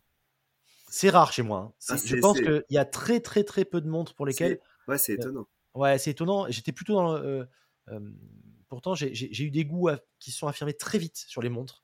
Et même euh, sur des choses où à l'époque tout le monde me disait c'est moche. Je prends un exemple tout bête, mais euh, la Royal Oak ou la Nautilus. Alors aujourd'hui, tout le monde la veut parce que les, les- les réseaux sociaux ont fait leur travail, etc. Mais quand tu parlais d'une Nautilus il y a 10 ou 15 ans ou d'une Royal Oak, tu avais 50% des gens qui disaient, mais c'est, qui, déjà qui connaissaient pas ou même plus, et qui te disaient, mais c'est pas beau en fait, euh, c'est, moche une Nautilus. Enfin voilà. Alors que maintenant tout le monde trouve ça beau, comme quoi tu vois la beauté est dans l'œil de celui qui regarde, comme on dit J'ai toujours. j'ai le, j'ai le souvenir qu'autant la Royal Oak, je la trouvais pas moche, mais la Nautilus, je la trouvais Ah, la moche. Nautilus, c'était les La gens. première disaient- fois que je l'ai vue, je l'ai trouvée moche. Voilà. Et beaucoup de gens pensaient comme toi. Et moi à l'époque, je dis mais non, mais elle est extraordinaire, moi j'adore ces montres et tout. Et puis maintenant, au fur et à mesure du temps, j'ai vu des gens qui disaient non, mais c'est vrai, c'est vrai. Et des gens qui me disaient, qui détestaient, qui aujourd'hui euh, sont complètement fous de cette montre, pour qui c'est un graal euh, horloger, etc., etc. Mm, mm. Voilà. Donc euh, c'est assez marrant, mais la, voilà, la Turtle, moi je trouve que cette forme de boîte, elle est tellement adaptée à, à l'usage quotidien, enfin de la vie de tous les jours, quoi. Cette forme de corne un petit peu qui s'abaisse comme ça, qui sont vraiment, ça épouse finalement bien les cornes qui ont vraiment cette forme particulière. Je trouve que c'est très très beau. Moi, je suis tombé amoureux il y a quelques temps des, de toutes les collections euh, Save the Ocean, tu sais, avec ces fameux, cette Raymanta, Cadran- ce cadran Cadran bleu. texturé. Ah, putain. mais de toute façon, Seiko et les cadrans, c'est des magiciens, quoi. Même sur Grand Seiko, enfin, c'est, enfin, surtout sur Grand Seiko. Ça tombe bien, Euh, je voulais t'en parler aussi. Et ben voilà. C'est là où je suis passé à la kinétique. D'accord. Alors là, le, ça un vrai char d'assaut. Un vrai char Ah d'assaut. bah là, tu risques rien avec ça. hein. T'es bien. là. Bah oui, kinétique, donc euh, pas de problème de choc. Mm. Et en même temps, c'est ICO avec une boîte euh, massive, euh, tu vois. Enfin, voilà. Euh, donc, suite à ça, la, la Sumo. Ouais, d'accord. Voilà. Je sais pas si tu as déjà eu cette montre, mais. Euh, euh, je l'ai, alors, je l'ai pas possédé, euh, mais je l'ai eu en main et je l'ai essayé plein de fois. Et ouais, ouais, ouais. Moi, une, montre incroy- une montre incroyable pour moi. Bien plus belle pour moi que la, la- les Turtle. Parce que, en fait, des arêtes, des arêtes un très peu, belle. Ouais, les arêtes sont. Moi, je la trouve, je la trouve extraordinaire. Un rapport qualité-prix que je, je, je, je pense pas trouver. Je pense pas pouvoir te citer une montre qui en donne autant pour Ah non, mais t'as raison. Après, moi, j'ai souvent bloqué chez Seiko, euh, sur la Sumo notamment. Sur la taille, peut-être? Non, non, pas du tout. Sur le bracelet. Que je trouvais euh, indigne de la montre, quelque part. C'est-à-dire que la montre a quand même des finitions qui sont assez belles, je trouve, pour euh, cette gamme de prix. Enfin, c'est une très belle montre, franchement. Et je trouvais le bracelet, la boucle, assez. Ouais, mais sur la Turtle, c'est pas, il est pas mieux le bracelet? Ouais, mais moi, la Turtle, je la porte. euh, moi, pour moi, la Turtle, c'est un caoutchouc, quoi. Voilà. Donc, euh, tu vois, pour moi, la Turtle, c'est caoutchouc direct. Ok, ok. C'est pour ça que, alors que, effectivement, la Sumo, c'est ce, c'est souvent de l'acier. Je trouve le bracelet acier fait un peu breloque, si tu veux, fait un peu clinquant, alors que la montre en elle-même est d'une qualité d'exécution, de finition. Pour le Ouais, prix, non mais tu t'en as pour ton argent, c'est dingue, quoi. Franchement, c'est Ouais. incroyable. Et tu l'as une ici là C'est une super. Non, je l'ai vendue. J'ai Ah, revendu. Parce que je la, je, la, je la portais de moins en moins et puis je l'ai revendue. Ouais, ouais. Je mettrai une photo de la Sumo hein, pour, euh, sur le compte Insta pour que les gens voient ce, ce- ce dont on parle. Et euh, euh, voilà, donc après j'ai- un peu cheminé et là et là du coup je me suis mis à rechercher, trouver des moyens de rechercher des montres. Ouais. Alors voilà, soit sur internet, soit euh, aller à la rencontre des gens. Et c'est là où j'ai commencé à, à chiner en fait. Ah, donc là, tu as commencé à chiner, comme un peu ce que tu m'as expliqué. Donc, raconte-nous un peu les, tes pérégrinations euh, de chineur euh, le matin, Donc- des potrons minés. Donc du, du coup, le- moi je suis quelqu'un qui, qui fait un peu d'insomnie. Et du coup, bah, ça va bien avec le, le chineur. Un bon chineur, que- c'est un chineur qui dort pas. C'est-à-dire que je, je voilà, je, je fais pas des grasses matinées. Ouais. Donc euh, moi j'étais réveillé euh, même le dimanche matin euh, à 5 heures. Euh, Donc du coup, euh, je, Ah bah, top. je suis, je suis allé, je suis allé. euh, ouais, bah, ça me Tu viens demandait quand les mecs sont en train d'installer, euh, c'est parfait, quoi. En fait, ça me demandait pas d'effort de me lever. Mmh, je comprends. Euh, J'y allais avec, euh, comme je t'avais euh, dit, euh, il y a une excitation qui monte en fait Ah, c'est génial. quand Ouais. tu vas chiner, Ouais. de se dire, on arpente les allées Et on et sait pas ce qu'on va trouver. on peut possiblement trouver sur le quelque chose d'incroyable pour un prix, euh, Délirant. Ah, pour un prix qui ne correspond ah, pas mais en fait à ce que, à ce que tu, vas trouver. Et est-ce que tu as déjà fait, avant que tu passes plus loin, est-ce que tu as déjà fait la braderie de Lille ou pas alors? Non. Ça, alors maintenant, je sais pas. Je pense qu'il y a encore des, des choses, mais c'est quand même. euh, Enfin, la braderie de Lille, c'est quand même euh, hallucinant. Oui, mais alors moi, je, je- si tu veux, j'opte pour faire des brocantes euh, près de chez moi. Oui, oui, oui. Mais c'était juste Parce- pour la parenthèse, parce que- c'est quand même. ouais, euh, Oui, c'est le mythe. c'est à faire une fois dans sa vie, hein, la braderie de Lille, pour ceux qui l'ont pas fait. C'est ouais, début septembre euh, chaque année et c'est mais de toute façon on peut pas tout faire parce qu'elle est tellement immense Mm. Euh, mais c'est un vrai bonheur et pas on parle pas forcément de montres là mais vraiment et puis il y a une ambiance Non, une ambiance, c'est pour l'ambiance. juste ouais. folle enfin de toute façon, le Nord moi j'ai vécu à Lille quelques années et j'en garde un souvenir ému et comme on dit toujours on- d'accord. on, on pleure en y allant et on pleure en partant et c'est très très vrai le Nord en général donc voilà je te Mm. laisse continuer Mais moi, je dois dire que voilà, sur la, la- un peu la banlieue parisienne euh, du, du- de la zone nord, euh, t'as hum, t'as pas mal de brocantes euh, quand même. bon, voilà, il y a une période où il y en a beaucoup. Et euh, et du coup, euh, il m'est arrivé de parfois tomber sur un stand incroyable euh, avec euh, dans une vitrine euh, Mm. avec des pièces historiques, des, des, des montres à gousset, des ah ouais des, chronos un peu, tu sais, automobiles. ouais très bien ouais, très bien voilà. Et, et il m'est arrivé une fois de tomber sur un, une vitrine comme ça où un gars était sur le coup et il s'est mis à être très agressif, parce qu'il voulait tout garder pour lui. d'accord Et alors là, je, c'était, ça a été compliqué parce que du coup, euh, le ton est monté. Enfin, ah carrément d'accord ouais, ouais, ouais, ouais, ouais, non, c'est, il y, a- il y a des furieux. hein. Et attention. Bah, il y en a qui voilà qui ou dont c'est le métier déjà et puis euh, et puis qui sont tellement dans leur passion tellement dans le truc qu'ils sont Ouais. prêts à tout quoi, concrètement Ils sont prêts à tout. Ouais. Et là, lui, il est, voilà, il était prêt à tout. Et Prêt- ça m'a, prêt à en découdre carrément euh, pour euh, Ah oui, oui, complètement. Ah. Donc ça, ça m'a un peu refroidi, je dois dire. Ouais. Euh, bon, ah, donc du coup, après j'ai continué un petit peu et je voulais présenter du coup euh, ce que j'ai pu trouver sur une euh, sur une brocante un matin, ouais comme ça, euh, le truc improbable, la, la personne qui, qui qui qui connaît pas grand chose, il sûrement que ça vient de ses côté grands ils voient pas ça vient de ça vient de ses grands-parents, Mhm. il met ça un matin et moi Ouais. je passe au moment où il les pose sur la table. Et là, du coup, je me retrouve avec une, une petite Gégère Lecoultre, magnifique ouais carrée, Ouais. rectangulaire, ouais donc une le- rectangulaire euh, le, ouais. le cadran un petit peu abîmé, mais euh, par, euh, l'humidité ici. Là. C'est l'humidité est rentrée par la couronne, mais, euh, mais de euh, toute façon ces montres là à l'époque moi tu sais mon couronne d'origine. euh, comme je l'ai expliqué, mon grand-père était horloger. Et je sais que à l'époque, donc à l'époque de ces montres-là, donc années euh, 30, 40, 50, euh, il me disait toujours les montres carrées ne sont jamais étanches. À l'époque, évidemment. Ouais. Et donc, les montres carrées, même lui en atelier, quand elles arrivaient, étaient toujours abîmées, corrodées, les cadrans étaient un peu bouffés parce qu'il me dit on ne sait pas faire de montres carrées étanches. Voilà. Donc, Mm. depuis, on a, on a évolué. Oui. Mais donc, les montres carrées, jusque dans les années 50, euh, fin 50, souvent sont très abîmées. Moi, c'est marrant parce que j'ai une montre qui ressemble à la tienne, alors qui est beaucoup moins prestigieuse, mais qui date des années, qui date de fin 50, qui est une Yema comme ça, euh, rectangulaire, qui est très belle. Alors, elle est beaucoup plus épaisse puisqu'on sait que euh, Gégère est quand même le, ce sont les pros de la complication et en tout cas de la miniaturisation. Donc, elle est très très fine. La tienne, la mienne est beaucoup moins prestigieuse. Mais c'était très beau ces montres comme ça. euh, bah, en fait, euh, son intérêt, je trouve, c'est son joli mouvement. mais voilà, c'est ça. Et là, pour, et là j'ai découvert ce que c'est qu'un joli mouvement horloger. C'est ça. Ils sont, ils sont très forts dans la miniaturisation. Euh, J'en ai parlé dans le podcast qui passe le 9 décembre sur la, sur, sur la Reverso et notamment sur la manufacture Gégère. Euh, C'est vraiment. C'est incroyable ce qu'ils font. Enfin voilà. Donc, euh, et, pour parler aussi très rapidement de la manufacture, euh, pour quelqu'un qui veut démarrer ou qui veut se constituer une collection. Il y, a- des petites Gégères des années euh, 40, 50, 60 qui sont mais juste à mourir tellement elles sont belles. Et on, touche ça encore pour des prix qui sont très abordables. Je pense que ce sont des pièces, voilà, c'est des, des- valeurs refuges quelque part. On peut pas perdre d'argent là-dessus déjà. Et donc on se fait plaisir, on porte au quotidien, on perd pas d'argent. C'est super élégant. On peut arriver à trouver des, des diamètres qui sont, qui sont assez intéressants, sachant que maintenant on revient quand même sur des diamètres plus petits, donc c'est plutôt bien. Mm. Mais voilà, vraiment, euh, allez-y et allez sur cette marque-là. On peut trouver pour euh, 1500, allez, entre 1000 et 2500 euros des choses vraiment magnifiques. Mm. Voilà. Et on, et on entre par la grande porte dans l'horlogerie, là, pour pour le coup. Et euh, l'intérêt de Gégère, je- c'est que euh, ils sont capables de. Enfin, si tu leur envoies la montre, normalement, Mm. Ils font en sorte de te la réparer. euh.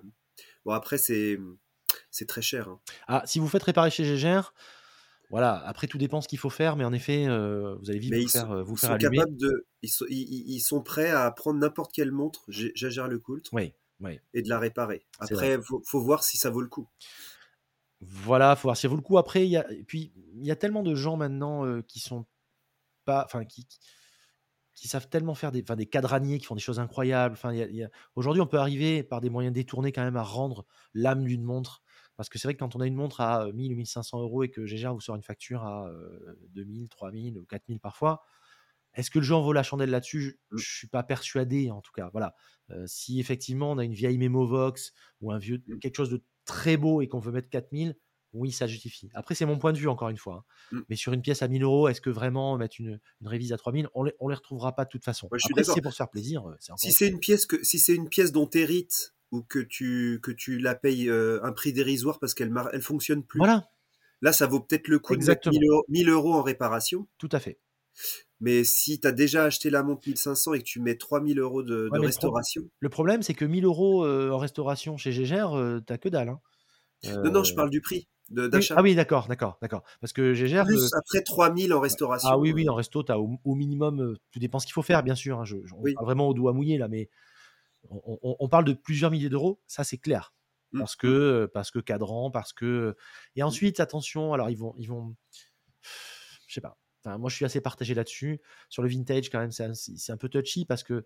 Imagine qu'ils te changent des aiguilles ou un cadran ou un truc comme ça. Alors, ils n'ont pas la politique de Rolex hein, du tout, hein, mais euh, et puis ils te demandent avant, bien sûr. Mais euh, moi, j'aime bien garder dans son jus. Tu vois, là, je vais, euh, j'ai une petite universale Genève. Genève. alors, on dirait une Calatrava Patek Philippe.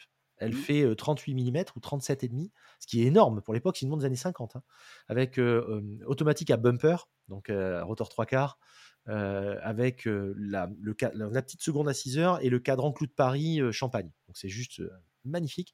Et le cadran, je sais qu'il a des petits, il est un peu abîmé, il a des petites choses. Et quelqu'un m'a dit, bah, si tu veux, on peut le refaire, le repeindre et tout. Je pense que je vais laisser la patine en fait euh, qui est Mhm. dessus parce que je trouve ça dommage. de- d'ess- J'ai pas envie de la rendre neuve en fait. Tu vois ce que je veux dire? Je Au vois. contraire, la chaleur du plexi et cette patine qui est devenue euh, champagne vieux rose un peu, tu vois, c'est, c'est, c'est- c'est- Alors, il n'est pas parfait, mais la montre, elle, est de- elle doit être de 50 ou 52. Attends, Mm. tu te rends compte? Bah, tu vois, sur celle-ci, euh, le, le- le- la, la patine n'est pas. Enfin, bon, il y y a des taches d'humidité. Donc, je me suis posé la question est-ce que je refais Mon horloger m'a proposé euh, un, un, cadan- un Un cadranier cadranier qui, qui repeint et qui repeint, qui qui, refait qui qui- connaît euh, pouvait faire ça pour une centaine, enfin 100, 200 cher, hein. euros. Ouais, Hein, c'est pas très cher. Non, c'est pas cher. Mais c'est en République tchèque, je sais plus bien. Oula, Mais, mais par contre, il y avait des photos de résultats euh, Ouais, vraiment avec des, des, des vidéos de la manière dont ils travaillaient. Bon, ça, ça paraissait Ouais, bien. ouais. Et finalement, tu vois, je l'ai pas, fait- je l'ai pas fait.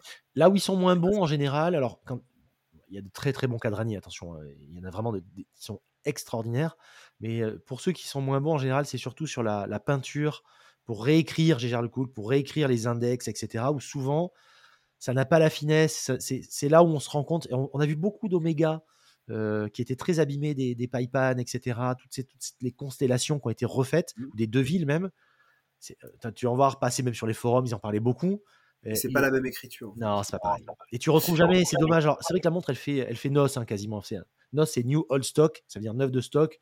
Ouais, le cadran est beau, mais l'écriture, par Ouais, contre, c'est elle, ça laisse à désirer. Ouais. ouais, c'est un peu dommage. Donc moi, je préfère laisser vois- parfois dans son jus, tu vois. Et moi, tu vois, quand, quand tu parles de ça, et c'est complètement lié, c'est que je me suis dit, si je, il me refait le cadran, Mm. le Gégère Le Coult est inscrit sur le cadran, il va l'effacer. Ah, mais c'est sûr.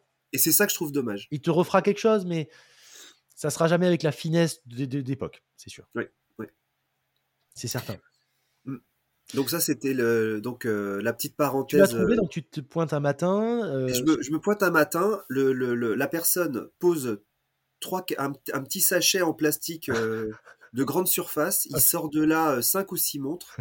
Il les pose et euh, il y avait, c'était très hétéroclite. merguez, en gros, et puis au milieu, il y a celle-là, quoi. En gros. Voilà. En gros, c'est ça. en gros, c'est ça. Et euh, pour, euh, je crois que celle-là, je l'ai eu à 35-40 euros. Ouais, tu te rends Ouais, Il y a moyen de se. Et encore. et là, et là, tu, là, t'as, là, t'as un petit frisson quand même. Ouais, c'est génial. Et puis, il y a- y, moyen de se faire plaisir. Moi, j'ai, enfin, comme tu dis, le frisson de se pointer le matin dans une. Alors, même dans les vides-greniers, hein, parfois, nous, on a, euh, je suis dans le sud-ouest, tu près du bassin d'Arcachon, il y a, y a eu.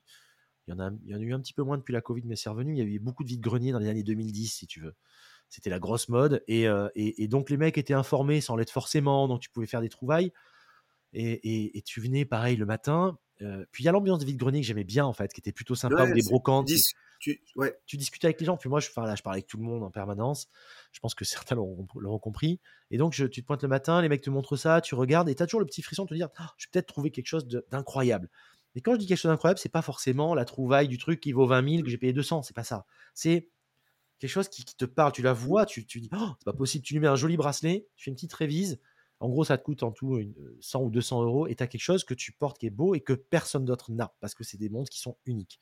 Ouais, c'est ça. Ça a quand même pas la Tu- même saveur. hein. Bah, tu vois, dans le même, dans le même genre, euh, j'ai trouvé une, euh, une skin diver Ouais. euh, jaquet de rose. Jaquet de rose. euh, 5 euros. 5 euros. Ah Une, ouais. une, une, une, euh, petite mamie qui avait ça, de son, ma- de son mari certainement. Joli. Et je l'ai fait, ré- je l'ai fait réviser. Et elle marchait super bien. Tu l'as toujours celle-là?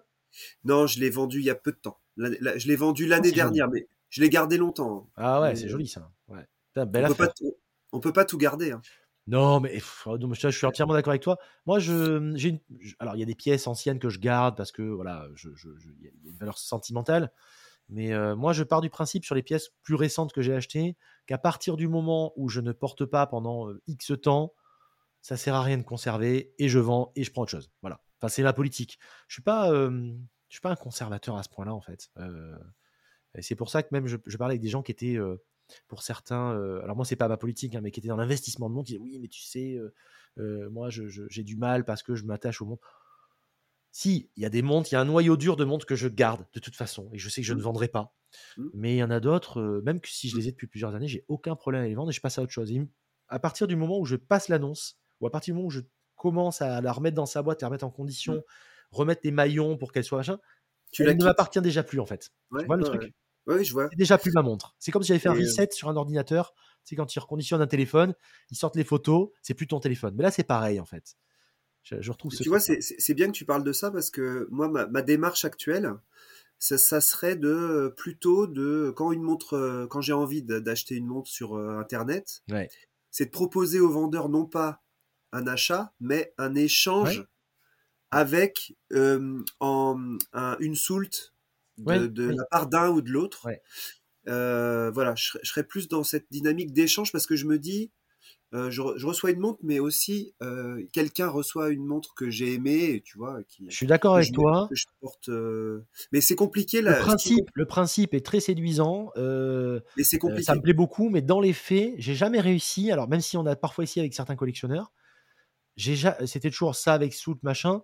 Alors généralement, tu as l'un ou l'autre qui, qui, qui surévalue ou sous, enfin surévalue plutôt, Oui. pas, pas sous-évalue, Ouais. qui ou qui sous-évalue la tienne. La soute, on se met jamais d'accord. Et puis finalement, euh, euh, le modèle qu'il a, c'est pas les index que tu voulais parce que machin. J'ai jamais réussi à aller au bout d'une vente avec ça. Alors l'idée me, me plaît, mais pour moi, c'est c'est plus une vue de l'esprit que réellement quelque chose d'applicable. Tu vois ce que je veux dire? En fait, en fait, ce qui est compliqué, c'est de trouver déjà une montre qui correspond à peu près en valeur. Ouais, clair. Ensuite, c'est que charges. ta montre, elle plaise autant que la montre de l'autre Ouais. euh, te plaît ou lui plaît, je sais plus. et, et voilà, c'est ça qui. Et du coup, c'est c'est une, c'est une, c'est une, euh, comment dire, c'est une euh, équation Ouais. complexe par rapport au fait de complexe, une montre, une montre me, je vois une montre, elle me plaît, je l'achète. C'est, c'est voilà, c'est Ouais, ouais, plus tout à fait. complexe. Pour moi, c'est une, pour moi, c'est une, c'est une vue de l'esprit. C'est voilà, c'est c'est une idée qui est, euh, qui est séduisante, mais qui, dans les faits, à mon avis, sur, euh, sur 100 fois où les gens ont, dû essayer, ça a dû aboutir euh, 5 fois, quoi, à mon avis. Tu vois, c'est le genre Ah, de truc. euh. tu vois, malgré tout, j'ai réussi. Toi, tu l'as fait? réussi. Ça m'est arrivé, Ah ouais ça m'est arrivé deux fois, Ah, c'est bien, ouais. Franchement. deux fois, D'accord. Sur la jaquette rose, notamment? Ah, bah, non, la jaquette rose, c'était une brocante. Oui, mais tu as- après, quand tu l'as revendue, tu l'as, tu l'as, tu as fait un échange après? Non, je l'ai acheté, je l'ai vendu. Tu l'as vendu à euh, vente sèche, je l'ai- d'accord. Je l'ai vendu, ouais. C'était une vente sèche.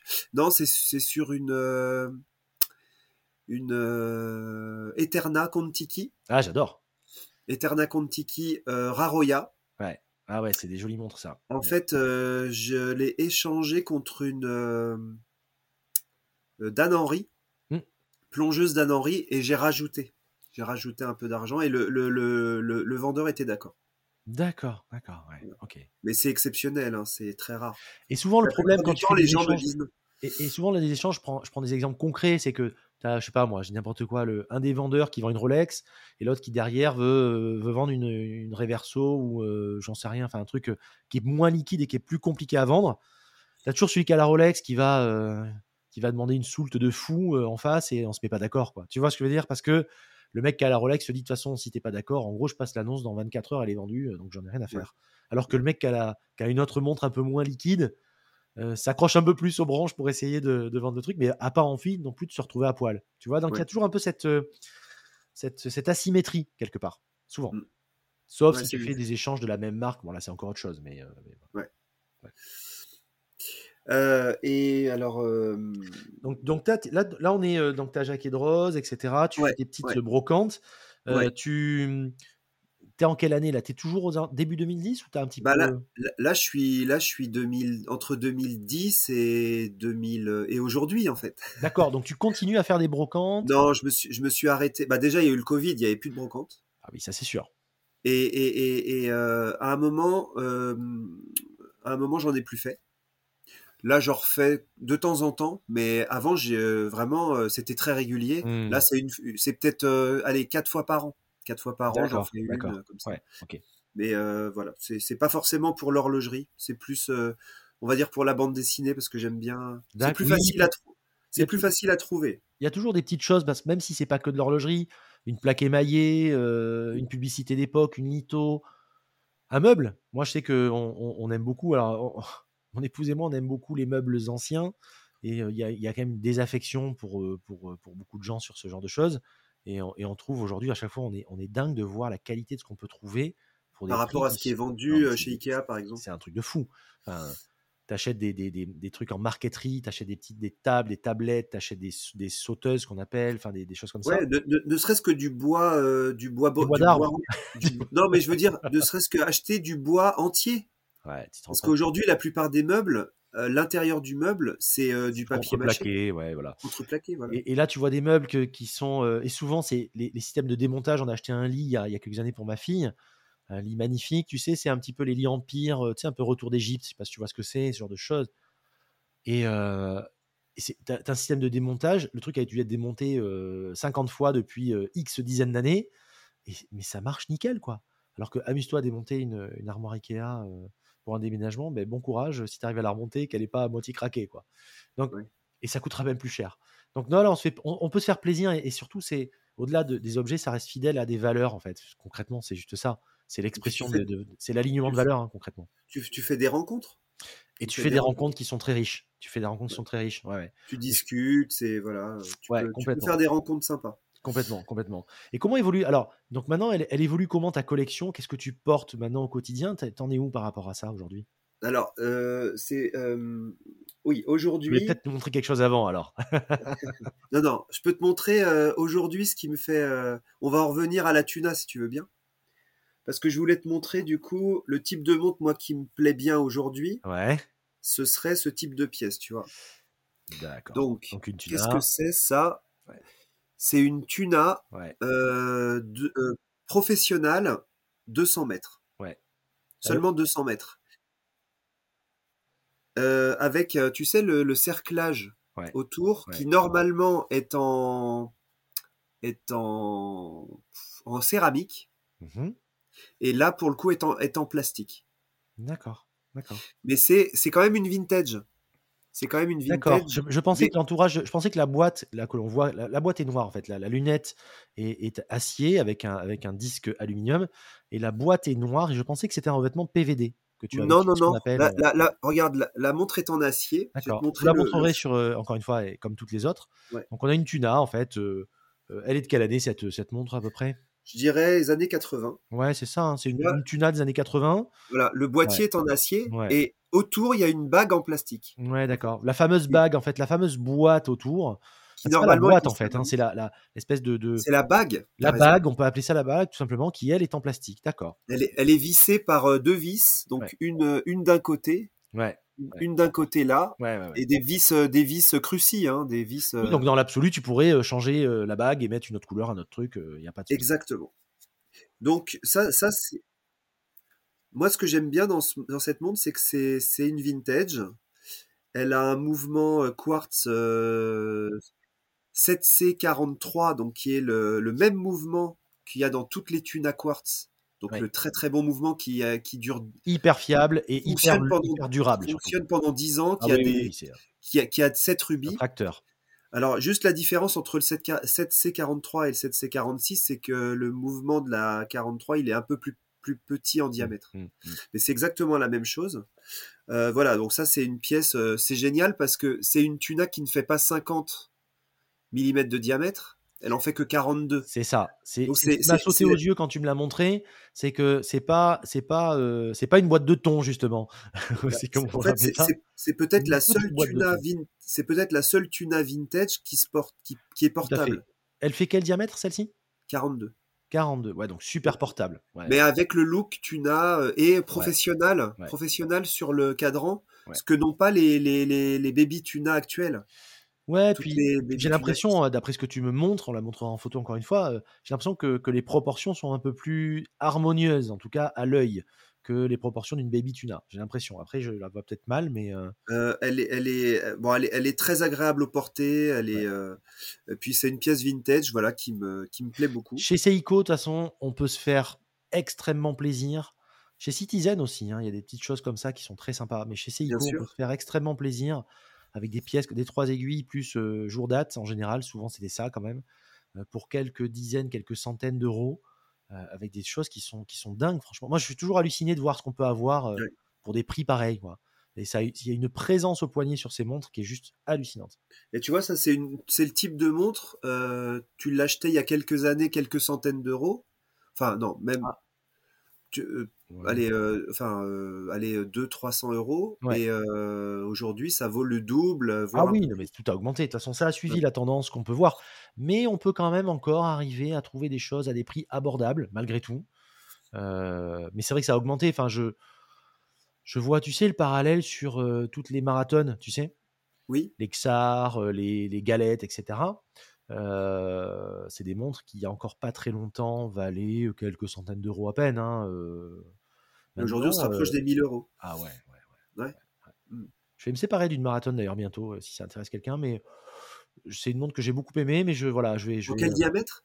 Elle est en 40 40, euh, 40, 40 ou 40, ouais, dans les 40, ouais. Elle est, elle est vraiment belle avec la. Elle est très épaisse, je crois. Elle, non, elle est pas très épaisse. Elle a surtout, ce que j'aime beaucoup, c'est une, une galette, c'est c'est celle de la guerre du Golfe. Euh, donc celles qui Ah ont été oui, éditées par l'armée, D'accord. pour l'armée américaine, et c'est les vraies séries de celles de la guerre du Golfe. Donc elle est à quartz, bien sûr, euh, avec les petites cartouches, tu sais, de de, de, de- de tritium, euh, et elle est vraiment avec la, la- la boîte asymétrique. Donc tu sais, tu as le protège-couronne d'un côté et la boîte asymétrique. Je croyais que tu parlais de la marathon plongée Non, non, c'est la galette. euh, qu'utilisent les, les sauveteurs en mer Non, ça c'est vraiment-. Ça, c'est celle de la de la de la- de l'armée américaine. Ok, je euh, vois. qui a été édité, qui a été réédité depuis, mais moi, là, c'est la mienne est vraiment de 91, si tu veux, pour la guerre du Golfe. Je vois, euh, je vois. voilà. Je vois. Très sympa. Ça, c'est Très intéressant. montres, euh, ouais, très et surtout militaire. avec le, le- le- la boîte micro-billet, tu sais. Ouais, Donc, la boîte vois. qui n'est pas brillante, évidemment, pour pas se faire gauler quand ils étaient euh, en mission. C'est ça. Ouais. C'est des, des pièces, voilà. Et ça, ça valait, euh, ça valait quelques centaines d'euros à peine il y a encore pas si longtemps que ça. J'ai cru comprendre qu'aujourd'hui, j'ai pas, pas, crois que ça vaut ouais, autour de, entre 1000 et 1500 euros à peu près. Voilà, sur. Ouais. C'est fou quand même. Mm. tu vois? Ça a pris euh, 100, 200%. Quoi. Ouais, exactement, Mm. exactement. Donc cette belle tuna qui est très chouette et euh, Ouais, tu l'as portée un petit peu, tu la portes un peu celle-là encore ou pas? Ah, celle-là, je la porte. Celle-là, je la porte. au co- Je peux la porter au quotidien, celle-là. Celle-là, je peux faire mes activités sportives, Ah bah là tu peux tout faire. mais je vais pas dans l'eau avec. Tu l'as fait tester en étanchéité ou pas celle-là? Je crois que oui, mais malgré tout, j'ai du Ouais, mal. du. Avec les vintage, j'ai du mal à. Mais, mais je, je crois qu'elle a été testée quand j'ai changé la pile. Euh, et à Lombard, un truc comme ça celle-là. c'est ça. Ouais. C'est ça. Ouais. Ce que je voulais dire, c'est que euh, cette montre, tu vois, j'ai- j'aime pas trop porter du quartz, mais là, elle a, il a tout son sens ce mouvement quartz euh, qui est dans toutes les tunas. Parce qu'il fait partie de l'histoire de, de, Ouais, de la et puis il y, a, y, a, y a Quartz et Quartz quand même. euh, C'est Oui, oui, c'est du quartz de haut niveau. c'est du très bon quartz. Euh, moi, j'ai eu, alors, dans un genre différent, j'ai eu l'Oyster Quartz de chez Rolex. Là, c'est c'est du quartz où il y a de la mécanique quand même. hein. Donc, si tu veux, oui, oui. et le il y a des rubis. hein. mais toi, il y a des rubis, il y a quand même, voilà, il y y a quand même une partie. euh, c'est pas le quartz comme on l'entend aujourd'hui. Euh, Tout à fait. C'est du quartz haut de gamme, c'est du beau quartz. D'ailleurs, la preuve en est, c'est du quartz qui 20, 30, 40 ans après continue de fonctionner, alors que c'est pas le cas sur Ouais. des quartz euh, plus contemporains ou en tout cas plus simples. Ouais. Euh, Faut c'est- juste mettre une pile de qualité qui coule pas, parce que ouais, ça c'est choisir important. la, faut choisir les bonnes piles. Mais- mettez pas des piles de merde, s'il vous plaît, parce que Ouais. euh, elle peut couler, elle va pas durer Bah, longtemps. Elle va flinguer la montre, alors. Ça flingue la montre en plus, et puis euh, c'est c'est c'est dommage. Puis une pile bouton, c'est pas ce que ça vaut, franchement. Enfin, euh, Mm. allez chez un, hor- chez un horloger de confiance qui vous Ouais. fera ça, il vous change le joint, étanchéité, ça passe à 20 bars. Même si vous n'allez pas dans l'eau, en fait, ça permet au moins, il pleut, on prend la montre, elle s'oxyde pas, on fait la vaisselle, euh, elle s'oxyde pas, on, malencontreusement, on tombe quelque part ou dans la piscine ou la mer, il Mm. n'y a pas de souci, on la rince, tout va bien. Voilà. Mais en plus, tu dois bien jouer à la poupée, comme on dit, avec les nattos, non? Parce que généralement, avec les, les- avec les nattos, Ouais. on se fait plaisir. Là-dessus, elle a un atto, euh, tu vois, orange et noir. Ouais, ça, lui va, ça lui va très très bien. Très, très sympa. Ouais, très joli. Et euh, donc en ce moment, tu me demandais en vintage, euh, voilà ce que le genre de pièce aussi qui me plaît bien. Voilà, c'est ça. Tu vois. Ça, c'est une, une montre que j'ai achetée récemment. lip ou je vois mal Oui, c'est une lip. Lip Genève. Ouais, très belle. Lip Très, très belle. Donc, c'est une lip de, de- qui fait 37 mm, je dirais 36, 37 Euh, 36, ouais, Une 36. 36, donc. euh, Grande ouverture de cadran, Ouais. chronographe, chronographe euh, mécanique. ouais. Deux Euh, sous-compteurs. euh, du, du coup, du coup fine, tu vois, fine, donc, euh, donc euh, plaqué or, je suppose. plaqué, plaqué or. Plaqué or, donc avec un, un cadran euh, soleillé champagne, un petit peu, c'est ça. Hein Deux ça. compteurs. Ça. ressemble un petit peu à des Oméga de ville des années 50 qu'on euh, qu'on Tout à fait. qui étaient très, très, très belles. Ouais. Ouais, Et là, là-dessus, tu mets un petit, un petit bracelet en cuir, euh, tu vois, avec un beau, un, beau, un beau marron euh, miel, un peu. C'est, euh, Un, un beau marron cognac ou miel, ou, euh, Ouais. ou, euh, c'est superbe. Et ça, ça, c'est le top. montres. Ça, c'est le top à porter. hein. C'est, Et en même temps, tu vois, Lip, marque française, Voilà, historique. ça fait tout son sens, en effet. Du coup, du coup, avec petit, j'en profite pour montrer, voilà, un livre sur Lip, tu vois, Ouais, il y a un livre, ouais, ouais, euh, de Marie-Pia Coustan, des heures à qui est compter. génial. Ouais. génial qui, qui re- relate toute l'histoire de Lip. Euh, voilà, Petit, petite euh, parenthèse sur aussi l'horlogerie et la Bible et, la et les livres. Ouais. Et les livres horlogers qui, ben, c'est, moi, je trouve ça très agréable de lire des, des bibles, des bibles horlogères. tu vois. Ça aussi. Et puis le, le livre en lui-même, c'est un, c'est un bel objet aussi. Tu vois, c'est un objet physique. Tourner les pages, c'est pas regarder des pages internet. J'ai jamais, j'ai jamais, euh, Ouais. je sais pas toi, mais moi j'ai jamais, euh, euh, j'ai jamais acheté de Kindle et de trucs comme ça, tu sais, pour lire euh, sur une tablette numérique. Moi non plus. Moi, j'aime bien le, le papier, tu vois. Et tu vois, on en, on en parlait justement euh, avant d'enregistrer le, le podcast à l'instant. On a, on a un petit peu échangé quelques mots. On parlait de nos enfants et, et moi, mes filles, euh, je les emmène. Donc, pour ceux qui connaissent, chez, Mola. Donc, euh, Mola, c'est une grosse librairie, la plus grosse. Je crois que c'est la deuxième plus grosse française. La plus grande, c'est le Furet du Nord, euh, qui est à Lille. La deuxième, je crois que c'est Mola. C'est immense et on, retrouve donc. Elles rentrent de suite. Elles me disent Ah, l'odeur du papier, l'odeur des bouquins, le plaisir d'ouvrir un bouquin, le plaisir de de l'avoir lu, de le mettre dans sa bibliothèque et de se rappeler qu'on a, et, et parfois de le relire, de le reconsulter. Et ça, avec un Kindle, tu l'as pas, quoi. Alors après, encore une fois, je suis pas un prosélite. Il y en a qui sont très bien avec ça, et, et tant mieux pour eux. et Il n'y a, a pas de bon ou de mauvais choix. Mais moi, je sais que je suis attaché à ça. L'odeur, enfin, voilà, ouvrir pour la première fois et plier la, la couverture d'un bouquin et, et- et- et le sentir et les- voilà, toutes ces petites choses qui sont importantes. Et donc, Tourner les il y a une pages. vraie relation charnelle le- avec un bouquin. Sentir le grain du papier, voilà. Exactement. C'est ça. hein. Ouais, ouais, ouais, ouais. Donc ta collection, pour revenir, donc la Oui. Est magnifique. Comment s'appelle ce modèle? C'est un Himalaya, un truc comme ça? C'est quoi ça comme, euh, Non, c'est Lib Genève, oui. chronographe. En tout cas, elle est marquée Lip Genève et euh, voilà. Ok. Lib Genève, chronographe. euh, je, je saurais plus te dire exactement ce- quel est le mouvement. C'est un mouvement suisse. Du coup, c'était tout- toutes les. En fait, c'était l'entité luxe de Lip, Mm. euh, qui euh, c'est les seuls. Je crois que c'est la seule marque française qui a réussi à, à, à mettre en place un comptoir à Genève. Et, et- Elles étaient fabriquées, enfin elles étaient Ouais. fabriquées en Suisse, il me semble. hein, mais... elles étaient fabriquées euh, à Besançon. si je dis pas de bêtises. Ouais. Et moi, j'ai un bon souvenir. J'ai pas mal de lips aussi, et euh, j'ai un bon souvenir aussi d'une des lips Dauphine électroniques. Donc, il y avait ce fameux mouvement. Alors, c'est R148 et R184 Tout à fait, tout à fait. euh, qui sont des mouvements hallucinants avec cette, cette trotteuse que tu vois évoluer comme ça. enfin, en continu, En continu. comme Grand Seiko un peu. Un petit peu comme Grand Seiko, avec ce- cette espèce de, de- de trotteuse qui glisse, qui semble glisser, si tu veux. Il n'y a pas les à que tu peux retrouver, euh, euh, que, tu peux, que tu peux voir, euh, effectivement. Et ça, c'est assez hallucinant de voir ça. C'est un mouvement qui fonctionne à pile, mais qui est en fait un petit peu une. L'impulsion donnée par la pile, donc c'est du mécanique électronique. Donc c'est aussi pour ça que c'est appelé euh, électronique. D'ailleurs, j'ai- j'en ai une comme ça, mais j'ai le fond qui était en plexi. Moi, j'ai le fond qui a pété. Donc, si, euh, si certains ont des, ont des plans pour des fonds plexi sur des lips dauphines électroniques, je suis preneur parce que malheureusement, je peux plus porter cette montre à cause de ça. Et, Juste euh, pour le, le, le- le plexi, Ouais, j'ai le fond plexi qui s'est euh, fissuré, si tu veux, en dessous. ça se. Ouais, faut que je horloger, regarde. Un horloger, il peut te trouver un plexi, hein, de n'importe quelle taille. Hein. J'avais été voir, euh, ouais, enfin, celui qui est en dessous, j'avais été voir plusieurs horlogers. Et, alors, je suis peut-être pas tombé sur les bons sur ce modèle-là. Et les mecs n'arrivaient pas à trouver cette taille-là en particulier. Parce que c'est pas, c'est pas un plexi, c'est pas un verre de montre, c'est vraiment un plexi en dessous. C'est assez rare sur ces modèles-là quand même. Donc, il D'accord. faudra que je refasse mes investigations. Mais je sais que j'en avais fait deux ou trois et je- ils avaient botté en touche à chaque fois. J'espère qu'ils vont trouver un jour parce que c'est c'est quand même des jolies pièces malgré tout ça. Chargé d'histoire. Chargé d'histoire complètement, ouais. Complètement. Ouais. Donc, t'en étais à ça et euh, Euh, t'en es où maintenant alors Dis-moi. en fait, euh, j'avais envie aussi de te parler euh, des micro-marques. On va en parler. Alors, les micro-marques plus récentes, tu veux dire?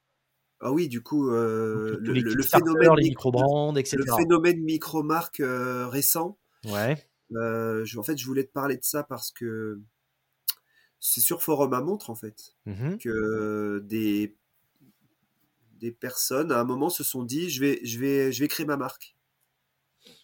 Ben, on connaît, euh, on connaît euh, c'est Pascal Coyon, c'est ça? On Euh, connaît Baltic, on- alors Pa- Pascal Coyon, c'est le... Non mais, oui, tu, me parles de format montre, etc.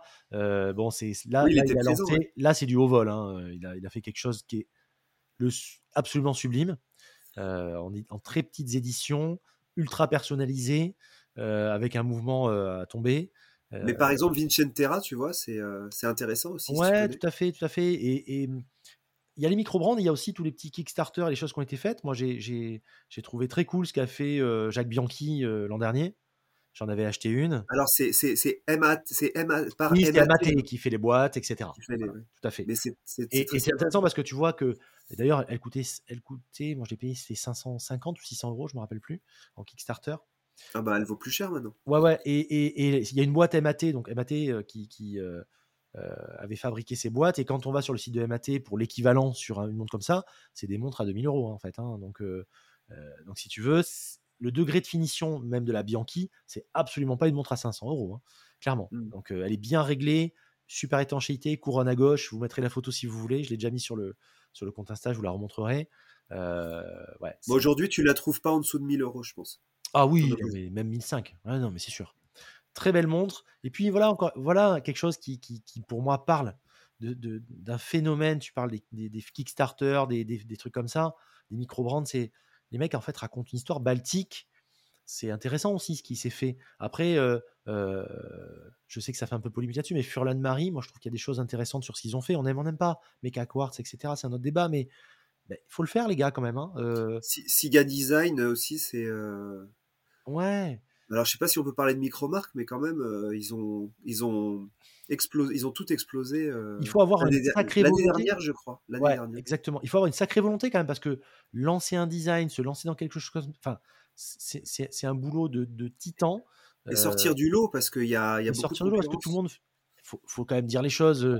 une partie de la, de la production aujourd'hui, c'est du revival de montres qui ont existé.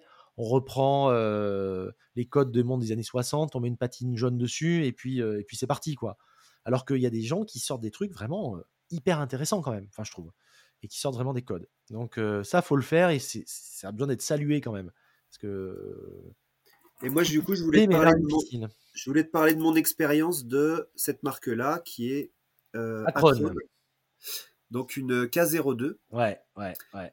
qu'est-ce qui m'a plu dans, K02, ouais. Qu'est-ce qui m'a plu dans leur démarche? Bon, C'est une plongeuse Donc 267 mètres. Pourquoi? Parce qu'ils ont, ils ont fait une communication avec un plongeur euh, qui plonge en haute, grande profondeur dans les, dans les, dans les grottes, Ouais. les grottes sous-marines. Mhm. Et euh, son nom, il est tellement compliqué à retenir. C'est un nom polonais très long, donc je pourrais pas te dire. Mais il a plongé à 267 mètres. Ouais. C'est un record en fait. Il a essayé de faire un record. Euh, c'est pour ça que ça apparaît sur le, le cadran. Et euh, ils ont sorti, un- ils ont sorti quelques pièces de cette montre. comment pas Cosquet, mais euh, auprès de l'ob- l'observat- euh, de Besançon. D'accord. Je sais plus comment on dit, mais euh, elle a le poinçon, poinçon de, de, Besançon. De Besançon. Et Ah, euh, D'accord. Voilà, donc du coup, je trouvais que leur démarche était. euh, Et puis, c'est une montre qui n'est pas, un, comme tu dis, revival ou une copie. ben là, pour le coup. La- la- Akron, pour ceux qui connaissent pas, c'est vraiment. Euh, à la limite, si ça, si ça devait ressembler à quelque chose, pour donner une image pour ceux qui sont sur le podcast, euh, ça me fait un petit peu penser à certaines signes, un peu. Voilà. Tu as certaines, c'est le côté très euh, sobre. Bon, après, tu as la trotteuse souvent qui est. La, la trotteuse est bleue sur la tienne. Tu as des effets de cadran qui sont assez sympas. Elles sont, elle est en titane, celle-là. hein. Oui, Voilà, et donc elle est excessivement légère et agréable à porter. Euh, on, on retrouve un petit peu l'ADN, je trouve, qu'on voit sur certaines signes. Voilà, c'est mon, point de vue. Ça ressemble Bah, pas à une signe, mais on retrouve un petit peu des certaines petites analogies. c'est marrant, j'avais jamais fait le parallèle avec Sin, mais maintenant que tu le dis, c'est vrai. Mais et, et maintenant que tu, je me dis, moi, quel parallèle je ferais Et, moi, je penserais à, à Stowa, Ah, je te va, ouais, ouais. à Stova, tu vois un peu. Mm, mm. Euh, mais euh, et en fait, ce qui est sympa dans, dans les micro-marques de ce type, c'est que quand euh, en fait sur Forum à montre, ils ont dit voilà, on veut créer euh, un modèle. Mm. Est-ce que vous pouvez nous donner votre point de vue sur le cheminement qu'on va avoir sur le projet? Et en fait, c'est un, j'ai trouvé l'échange très intéressant Ouais, c'est top ça. Il, vraiment bien. il prenait en compte. En fait, t'as as, t'as, t'as, t'as l'impression que tu fais un peu partie du projet. Voilà. C'est Euh, génial de faire ça. Il, et et c'est- et c'est c'est sympa parce que tu viens, tu rentres du boulot le soir, tu vas sur, le, tu vas sur la, la page Mm. Euh, qui, qui fait, enfin, qui a à, voir avec euh, la conception de cette montre et tu vois au début un dessin de prototype, puis un dessin de couronne, puis euh, le designer, hop, il, il, il- il propose des choses et puis toi tu donnes ton avis. Et puis ensuite, il te propose une rencontre sur Paris. Tu vois les prototypes. hyper intéressant ça. Tu lis le truc tu- avec eux, tu soutiens le projet, et, et en fait, c'est c'est les collectionneurs qui font la montre. Et tu vois, en tout début d'épisode, je dis voilà, on, on voit des pros, etc. Mais on va aussi avoir dans les interviews des collectionneurs, des amateurs. Parce que c'est ça, en fait, qui fait aussi le marché, quelque part. C'est ça qui fait les, qui fait les montres, euh, les succès, les insuccès. Et là, c'est exactement pareil, en fait. Il Mm. vient vers les gens, il, a, il y a un feedback énorme. Et c'est ça change tellement la relation. Et je pense que la relation que tu as à cette montre aujourd'hui n'a rien à voir avec celle que tu peux avoir avec n'importe quelle autre montre lambda que tu aurais pu acheter. C'est évident. Bah en fait, ce- c'est ma montre de mes 40 ans, tu vois. D'accord. C'est ma montre de mes 40 ans. Et, euh, et je me rappelle quand ils ont élaboré la K03, celle juste après Ouais. qui est GMT, à un moment ils se disaient, euh, à votre avis, qu'est-ce qu'on pourrait faire pour, euh, pour les noms, pour donner un nom à chaque modèle? Et là, du coup, moi j'écris comme ça, bah, vous pouvez leur donner un nom d'hélicoptère, par exemple. Et du coup, je propose, je fais des propositions. euh, tiens, celle-là, elle pourrait s'appeler la gazelle. Celle-là, elle pourrait s'appeler Ouais, ouais, ouais. un tel et un tel. Et après, tu te dis, ah là là, il y a un de leurs modèles. C'est moi qui leur ai donné l'idée du nom, tu vois. C'est fou, hein Bon, enfin, voilà, c'est. Ouais, c'est mais c'est c'est c'est ça qui fait la magie du truc en fait. C'est vraiment de Tu pouvoir. dis euh, que tu, tu participes au, tu participes au projet et c'est voilà, c'est et de ma- manière comme ça, euh, spontanée, t'en tires rien, mais euh, sauf que si t'as la montre, tu te dis, ben voilà, ils, ils lui ont donné le nom auquel Ouais. j'ai pensé moi. Mais Et c'est vraiment un des bons côtés. Tu vois, on parle souvent d'évolution euh, depuis X années. C'est un des bons côtés quand même du web. C'est ça, qui, Ah oui. c'est le web qui a, créé, qui, a, qui a permis tout ça. Quand Bien on sûr. était gamin, on a, on a, on a sensiblement le même âge. On n'aurait jamais rêvé. ouais. Imaginez parler avec un concepteur de montres là-dessus, mais, mais même dans les rêves les plus fous, c'était impossible. Il y avait une frontière qui était nette. Aujourd'hui, la frontière est plus poreuse et maintenant tu peux. Bah, t'es fan d'un truc, t'es fan d'une personne, tu peux discuter avec lui, tu peux échanger. c'était, tu peux- ouais, C'est fou quand même. Avant c'était les fabricants, les consommateurs. Ouais. Et là, t'as l'impression que les deux peuvent un petit peu. euh, Et en plus, c'est une émulation. C'est-à-dire que enfin, le consommateur apporte énormément au fabricant, qui apporte énormément en retour au consommateur. Oui. Et on se retrouve avec des produits qui gagnent en qualité, qui gagnent en, en- en tout. Les mecs se plantent beaucoup moins sur les marchés. Enfin, quand ils ont créé ça avec les gens, forcément, euh, c'est l'enjeu n'est plus le même. C'est rassurant pour eux, c'est rassurant pour nous. Voilà. Non, c'est vraiment chouette. Franchement, ce qui se passe là-dessus, c'est bien.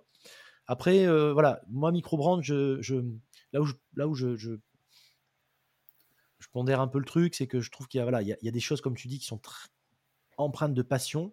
Je trouve qu'il y a un petit peu aussi de choses, c'est vraiment, euh, on reprend les codes des, voilà, des, des, des skin divers des années 60, et puis on refait la même chose, et on met une patine jaune, et puis on met un cadran tropical, et puis on met un, et puis on met un tropique, euh, un, un bracelet tropique dessus, et puis, euh, puis c'est gagné, quoi, tu vois? Enfin voilà.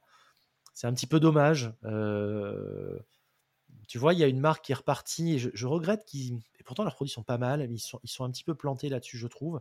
C'est Aquastar. Euh, quand ils ont, ils ont ressorti la, Ressorti leur chrono mo- la mono. Deep Star, que moi j'ai eu, j'ai eu des Deep Star avant, les fameuses de 37 mm de mémoire. qui sont des, c'est, J'ai toujours aimé cette montre. Eu Elles sont, elles, sont, elles sont très très belles. ah, c'est les cadrans, enfin, c'est dingue.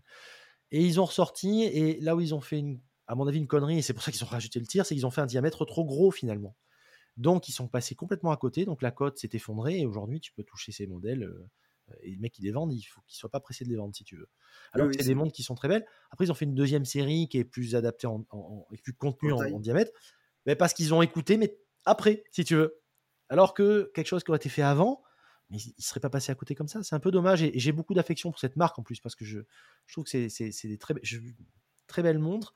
Je dis pas que je m'en prendrais pas une, tu vois, une revival comme ça, mais par contre, sur le, ta- sur le, le diamètre en 37 ou 38, quoi. je sais plus, un truc Mm. comme ça. Pas sur les 41 qui c'est des enclumes, quoi. Enfin, c'est surtout la forme de boîte et tu sais, skin diver comme ça, très plate avec les cornes qui sont très allongées. Donc un 41 paraît 43 quasiment. Enfin, j'exagère, Mm. mais pas tant que ça. Donc Mm. euh, voilà, il y a, il y a un peu à boire et à manger, mais c'est, ça reste des jolies montres. Ouais, après, faut faire sa sélection, faut, faut, faut regarder un peu ce qui, ce qui, ce qui se passe. Mm. Puis après, tu, tu rentres dans un projet si, si ça te parle. Quoi. Et donc ça, la, la tu l'as eu pour tes 40, et tu as continué à... Tu as eu quelques pièces depuis Tu as un petit peu continué là-dessus ou t'es- Ouais. Alors la dernière chose juste que je dirais sur les micro-marques, c'est que j'ai eu une belle expérience avec euh, Atelier ON, si tu connais. Ouais, ouais, ouais, ouais. Et ils ont sorti une, deux modèles en porcelaine, cadran porcelaine, un. Ouais, blanc, un bleu. Mm. Et euh, ce que j'ai trouvé fou, c'est qu'ils envoyaient les montres aux gens qui, qui, qui participaient au forum. Mm. Ils envoyaient leurs prototypes chez les personnes. D'accord, ça J'ai reçu, j'ai reçu une blanche, une bleue chez moi, le proto, et ils faisaient confiance. Quoi. Ouais, c'est énorme. Ben, Et moi, j'ai porté les montres 15 jours, et après, je les renvoyais à un autre, for- euh, à un autre gars de forum à montre, en fait. Mais tu te rends compte tu- C'est intéressant ce que tu dis parce que tu te rends compte. Alors, ça a été fait, c'est très louable, je je- trouve ça génial. Mais tu te rends compte pour eux le, le- le gain de temps. Enfin, je veux dire, euh, souvent ils font de la R&D, recherche et développement. Ils vont faire des essais, ils vont faire des specs, ils vont passer un temps fou, ils vont faire des, des, des- des- tout un tas de choses pour essayer de sonder, de voir ce qui pourrait être le plus adapté.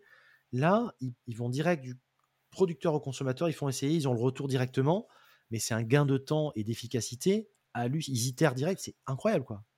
Ouais, le, le, deal, le deal, c'était qu'on quand on renvoyait la montre, on payait les frais de port, mais ça, c'est Ouais. voilà, c'est rien. Peanuts, Tu vois, c'est rien. Cadeau. C'est rien. Et, euh, et en fait, le deal aussi, c'était que on devait donner notre, notre point de vue sur la montre, ce qui nous a gêné, ce qui nous a pas gêné. Moi, je sais que la boucle, la boucle, elle, la boucle, elle me, elle me, elle était trop saillante. Ah oui. Donc, je leur ai fait la remarque. Et alors, chose incroyable, c'est que quand j'ai reçu les deux montres, une des deux ne fonctionnait pas. Ah oui, d'accord. Donc, le concepteur m'a dit, bah, va voir, euh, va voir tel horloger. Ouais, d'accord. Et là, j'ai fait la rencontre d'un horloger euh, fantastique. euh, qui, et on est resté en, En contact. en très très bons termes. euh, et euh, c'est quelqu'un qui m'a C'est Bon. précieux d'avoir un bon horloger. qui m'a ouvert les portes en fait de son atelier. Ouais. Et lui, il est, il est en train de concevoir sa propre montre. Je lui passe un petit coucou. euh, Tristan Ledard. Voilà, j'allais dire, cite-le au contraire, il n'y a, y a pas de souci, bien sûr. Tristan Ledard, donc, qui, euh, qui, est, qui conçoit sa propre montre, qui euh, Il est en train de concevoir sa montre là en ce moment. sa Ah, montre, c'est- D'accord, ok. Et, euh, et voilà, c'est quelqu'un de, de formidable qui, du coup, c'est à lui que je, que je confie mes montres pour les, les, les, révi- les réviser. C'est tellement important. Moi, je sais que ceux qui démarrent dans, dans- dans la passion, justement, une des premières choses qu'ils me demandent en général, c'est Ah, j'ai ça. Est-ce que tu connais quelqu'un qui peut me faire ça Alors, sans parler de prix, mais euh, parce que je pense que tirer les prix vers le bas, c'est jamais bon là-dessus. Il faut être cohérent non plus, pas se faire allumer non plus, mais surtout quelqu'un qui respecte, qui comprend ce que tu lui demandes. Quand tu lui dis tu touches pas au cadran, euh, il touche pas au cadran. Il te dit pas ah ben si finalement euh, le mec j'ai passé un tel, il n'y avait pas la consigne. Ouais, souvent il y avait une, il y a une petite feuille, il y a tout décrit à chaque fois. Le mec sait exactement ce que je veux. Il me connaît en tant que collectionneur. Il sait que on ne polie pas la montre de toute façon, par exemple. Oui, Tu vois. oui. Voilà. Et les mecs respectent ça. Et euh, c'est c'est- c'est beau parce que quand tu as trouvé un bon horloger comme ça, moi j'en ai quelques-uns là dans la région, ça te change la vie. hein, parce que le stress de laisser une montre où tu sais pas ce que tu vas retrouver, moi j'ai eu des expériences euh, avec certains euh, à une époque, euh, j'ai eu des bévues, des trucs, euh, tu pleures. hein. J'ai j'ai retrouvé des montres dans des états. euh, Bah, tu vois, ce qui s'est passé, c'est que suite à- au fait que je lui ai ramené la, la- la- l'atelier Wen, déjà, il l'a réparé en 30 secondes. Et ensuite, je lui ai dit, bah, moi, moi je, pendant, j'en, j'en ai profité pour lui dire que j'avais un souci. J'avais laissé en, en révision à un horloger près de chez moi. Pendant- Ouais. Il l'a gardé un an, hein, la montre. Un an. Il me fait une révision complète. Elle marchait toujours pas. aïe, aïe. Il y avait un problème et il l'a pas résolu. Ça devait être Mais le frère de celui qui m'avait fait les conneries. hein, Ça devait Mais il me l'a, pas dit. C'était sur une euh, Zodiac Seawolf. D'accord. Ben, donc du coup, Tristan, Tristan Ledard, il, il, m'a- il- il a trouvé la, la pièce qui était, euh, qui, qui, qui était problématique. Parce que lui, il étudie la panne. Tu vois, il s'est Ouais, pas dit, euh, il s'est pas dit, je, je vais, je vais, je vais le nettoyer et l'huiler, et ça va repartir. Il s'est pas dit ça. C'est exactement il a- ça. C'est Il a, il a euh, investigué la, la panne, il a trouvé. Il remonte il le a- truc. Pour il a cherché sur des. Déjà, il a cherché sur des forums et il a vu que ce modèle-là, euh, elle avait, elle avait un problème Elle récurrent avait une propension à faire telle panne, par exemple. sur une pièce. Voilà. Ouais, c'est ça. tout à fait. C'est, voilà. Et du coup, c'est sa boîte, c'est T- TL Tristan Ledard TL Watchmaking, Ouais. et il propose des stages horlogers aussi, euh, soit dans son atelier, soit à distance. C'est génial ça. hein. Moi, je, euh, je, je vais en faire un là. Je pense qu'il y en a dans les prochains mois parce que je trouve que c'est euh, ça se développe beaucoup ce genre de choses. Mm. Et c'est quand même euh, c'est quand même quelque chose. Je, Ouais, c'est en faire un super. très Parce bientôt. que tu, tu vois l'intérieur de la Ouais, montre, ça c'est qui est chouette. Ouais, ouais, c'est vraiment bien. C'est vraiment bien. Et euh, je voulais je voulais terminer par par- pour euh, par te parler d'une montre que j'ai achetée euh, dernièrement Ouais. pour te montrer finalement Le cheminement. là où j'en suis aujourd'hui, Bah, c'est ça qu'on veut savoir. Nous, on est, là où j'en suis aujourd'hui, pendu à tes lèvres. On a envie de savoir ce que tu as maintenant. ce que je porte le plus aujourd'hui. Donc du coup, tambour. et du coup, c'est on en a parlé tout à l'heure, Ouais. euh, les cadrans texturés chez Seiko. Ouais. Magnifique. Et du coup, voilà ce que j'ai acquis dernièrement. Alors, essaye de deviner peut-être. C'est une, c'est une, c'est une présage, ça, non? Euh, oui. Et Ouais. en fait, c'est la, c'est la, les- c'est la lim- euh, édition limitée euh, lac Urushi, D'accord. cadran, cadran laqué Urushi. Ah oui, d'accord. Euh, voilà. Oui, ça, c'est très très beau. Et tu, nous- tu nous feras une belle photo. On peut bien voir ça, qu'on mette sur le- l'Insta, parce que là, franchement, c'est vrai qu'un beau cadran laqué sur Uchi. Euh, Et euh, ouais, le, le cadran, il est, le cadran, il est d'un noir profond c'est incroyable. fou, ça. Tu dois passer quelques moments à regarder les reflets euh, quand il fait beau, je pense. C'est ça. Bah, en fait, c'est qu'il y a, je crois qu'il y a sept, il y a sept couches de, de lac. Ouais, c'est fou. Non, mais c'est. Enfin bon, c'est. De euh, profondeur de noir et, un- et un reflet. Mais de toute façon, pff, déjà, Seiko à la base, ils sont quand même très très forts. C'est vraiment, vraiment magnifique. Et dans, dans un genre, enfin, dans un genre différent. Credor aussi fait des choses euh, qui sont, qui sont très belles aussi. Après, le, le- le dessin des boîtes, je suis moins fan. Mais chez Credor, ils ont quand même aussi euh, des, des- Mm. des- cadrans qui sont hallucinants. Voilà. Après, euh, Et tu vois, je voulais te dire que dans, c'est vrai que je regarde Credor. Ils Ah, ont notamment, il y a un, chro- il y a un chronographe Credor inconnu en France Hmm. qui a été certainement vendu qu'au Japon. Ouais. Et il, Il y a une perfection de finition chez Credor qui est une obsession de la, du zéro défaut qui est juste incroyable. C'est vrai que. et, dedans- et dedans, tu as un mouvement euh, actuellement grand Seiko, tu vois. Ouais, ouais, non, mais voilà, donc t'as tout, quoi. T'as, t'as- la Tu boucle as la, finesse, t'as la finesse, tu as la beauté, tu as J'ai juste, voilà, c'est juste les boîtes. Alors, peut-être que maintenant, mais je trouve que les boîtes étaient. euh, J'aimais moins la forme de certaines boîtes. Mhm. Mais, euh, mais en Bah, Il y, a revanche. tellement de- il y a tellement de formes de boîtes différentes. Ouais, déjà. ouais, mais voilà, je je sais qu'il y en a. J'avais pas accroché là-dessus. Par contre, faut saluer, voilà, il y a toujours des mouvements. Enfin, il y a une perfection de finition sur ces montres-là. Mais comme chez Grand Seiko, de toute façon, euh, tu prends, tu prends les. tu prends les, les- les- les- les- la forme des boîtes, le, le polissage qui est absolument hallucinant. Comment il s'appelle le polissage déjà chez, chez Seiko? Je me rappelle plus. Zara- Zaratsu. Voilà, Zaratsu. Polissage Zaratsu qui est juste euh, époustouflant quand on s'amuse à regarder avec une loupe. Euh, voilà, c'est très beau. Et en plus, tu- il y a- il y a- indépendamment de ça, en plus, il y a de très bonnes affaires à faire en, en seconde main chez Grand Seiko. Je conseillerais moins de l'acheter en neuf boutique, sauf si on a envie de, de perdre en sortant de la boutique. Euh, mais c'est vrai qu'en en seconde main, et en plus, souvent, comme on est sur des amateurs éclairés d'horlogerie en général, parce qu'on n'est quand même pas sur. euh, on est sur enfin, c'est quand même un peu pour ceux qui savent hein, ce genre de truc. Mm. C'est assez discret, c'est très beau. Euh, généralement, c'est des gens qui ont fait très attention quand une collection, généralement la montre est neuve ou quasi neuve, Mm. on peut toucher. Arrête-moi si je me trompe, mais je pense que généralement on peut toucher entre 20 et quasiment 40% de réduction sur le prix du neuf de la montre quand on peut. Oui, ça, ça- ça dépend des Ça modèles. dépend du modèle, attention, hein, mais c'est pour ça que je mets une fourchette. Et je mets Ouais. des guillemets quand je dis ça. hein, euh. Mais il y, a une- il y a une vraie dé- il y a une vraie décote. Il y a une vraie décote alors que c'est une montre, ce sont des montres qui sont absolument sublimes et avec des finitions, mais qui n'ont rien à envier à beaucoup de marques suisses qu'on connaît très bien et qu'on- dont on parle tout le temps. Voilà. Bah, qui sont même au-dessus. Voilà, donc vraiment, et puis en finition de cadran, encore une fois, c'est Ouais. les index, les aiguilles avec, tu sais, la, la- la- le- la perfection des aiguilles et de la trotteuse, Mhm. tu vois, qui n'a pas son axe central visible. Enfin, c'est. Il y a une créativité dans les cadrans, Ouais. tu sais, euh, euh, printemps, automne, hiver, euh, C'est été. délicatesse, c'est d'une finesse qui est, qui est folle, ouais. Une profondeur. Et tu le regardes selon le, le- le soleil, selon le. C'est jamais pareil. Et cette trotteuse qui glisse, euh, puisqu'on retrouve la même fréquence que sur un El Primero, en fait. hein. Euh, donc, euh, c'est. c'est Euh, assez tu parles pour le Spring Drive? Ouais, pour le Spring Drive, moi, c'est celle-là surtout qui m'intéresse. Ah oui, parce que il y a, enfin, il y a de l'auto. Moi, je pense que si je partais sur une Grand Seiko, ce serait plus une auto. D'accord, d'accord. À Un voir. jour. Un jour peut-être. Un jour peut-être. Après, on peut arriver à toucher des. J'avais vu récemment, on peut, on peut, on peut quand même toucher des, des grands Seiko dignes d'intérêt. Je suis pas, un, je, je, je- je- je suis pas un grand expert sur les grands Seiko, mais je pense qu'à partir de 2, 5, 3, on commence à avoir des choses jolies en, en seconde main. Voilà, 2005, 3000. Ouais, c'est ça. Prix d'entrée, c'est de... Prix d'entrée, c'est 2005, et puis Voilà, après, ça monte, ça très très choses, vite. moi, voilà, qui me parlaient à 2005, euh, Après, ça sachant que c'est des pièces qui valent 5-6 en boutique. hein. Voilà, en gros. La, la plupart, c'est la plupart, c'est c'est c'est 3000 et plus, quoi. La plupart. Ouais, voilà. En boutique, ça commence à 3005, je crois, à peu près. Et, c'est du... et après, bon, ça, s'en- ça s'envole un peu plus. Mais et les modèles un peu plus haut de gamme, on est plutôt sur les 6, 6 7, je crois, si je dis pas de bêtises.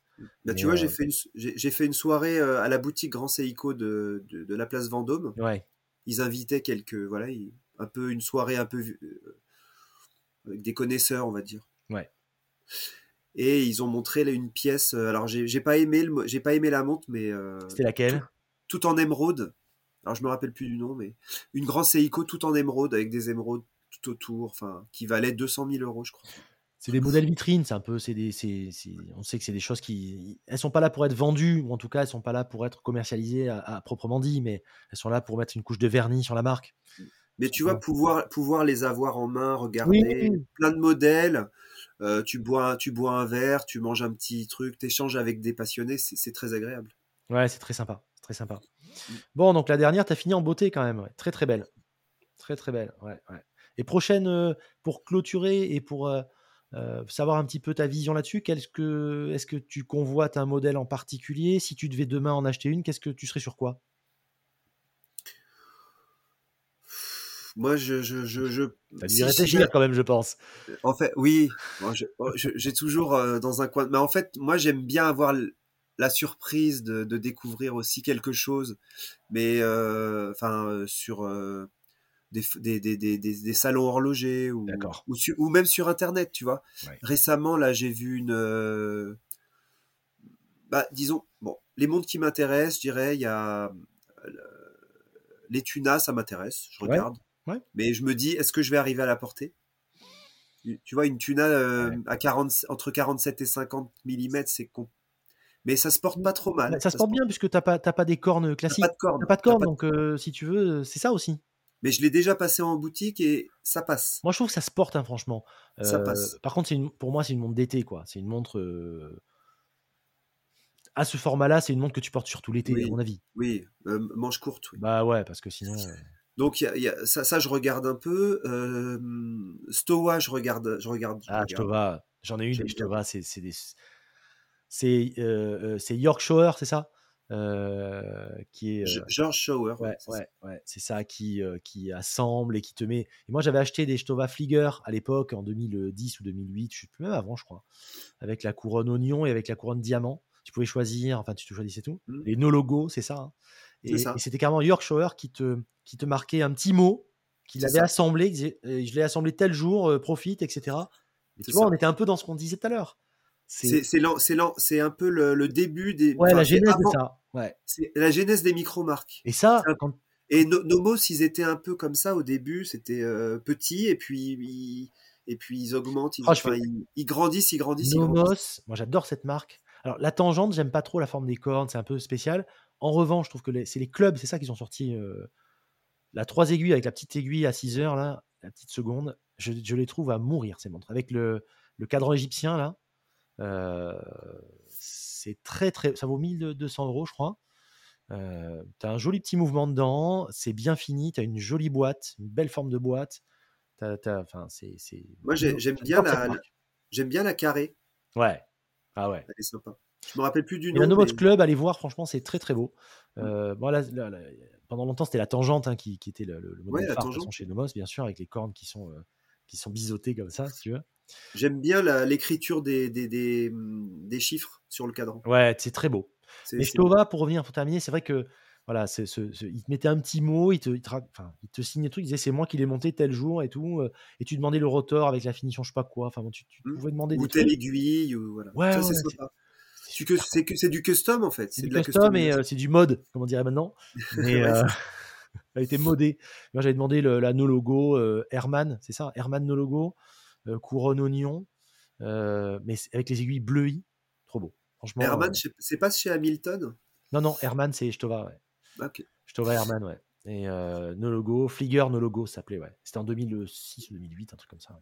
Et après, dans un budget euh, que, que je n'ai pas, mais euh, si j'avais un budget un peu plus élevé, euh, c'est vrai que Zenith El Primero, tu vois. Ah, c'est beau. C'est beau. Un, un- À 386 oui, oui, euh, peut-être, euh, tu vois, celui avec cœur ouvert. Ouais, un open earth, ouais, d'accord, d'accord. Une réédition, alors on n'en a pas parlé, maintenant on sera un peu short et ça fera peut-être l'occasion d'une autre fois, mais euh, sur une défi boulon réédition par exemple, ou même la défi boulon de base hein, euh, de l'époque, euh, c'est quand même. c'est quand Ah même bah écoute, on, on va finir là-dessus parce que je voulais. Ah, fais-nous un petit truc alors, voilà. Mais on finit là-dessus. on finit là-dessus. Euh, du coup, euh, je voulais. euh, J'avais un peu oublié que, tu vois, Tu vois un peu. il y a tellement de choses que. Alors, on finit en beauté, Zénith, marque que j'adore. En beauté. Du coup, Voilà, il une vintage Zénith Boulon. ouais, défi boulon, euh, 4K. C'est une montre incroyable qui, est- qui a démarré dans les années 60, qui a la les hein. La particularité d'être. alors, elle a plusieurs particularités. C'est une, plongeuse. Elle a plusieurs choses. Elle a déjà cette lunette dévissable à l'avant sur la Pour changer le verre. pour changer, le verre. pour changer le verre. C'était un verre min- minéral à l'époque. C'était pas un. Minéral, dur, minéral durci. Ouais, ouais, minéral durci.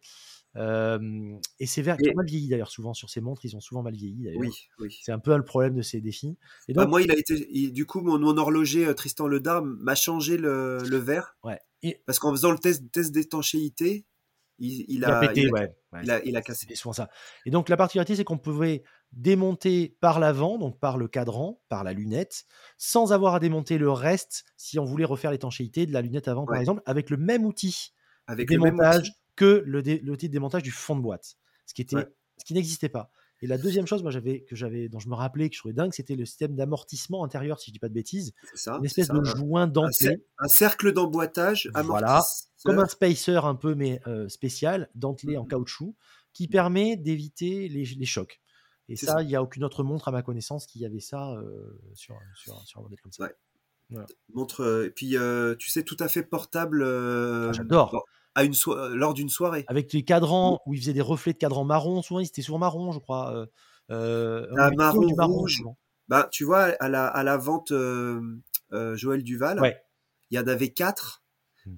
dont deux avec le bracelet échelle. tu sais. ouais. Ah ouais, j'adore.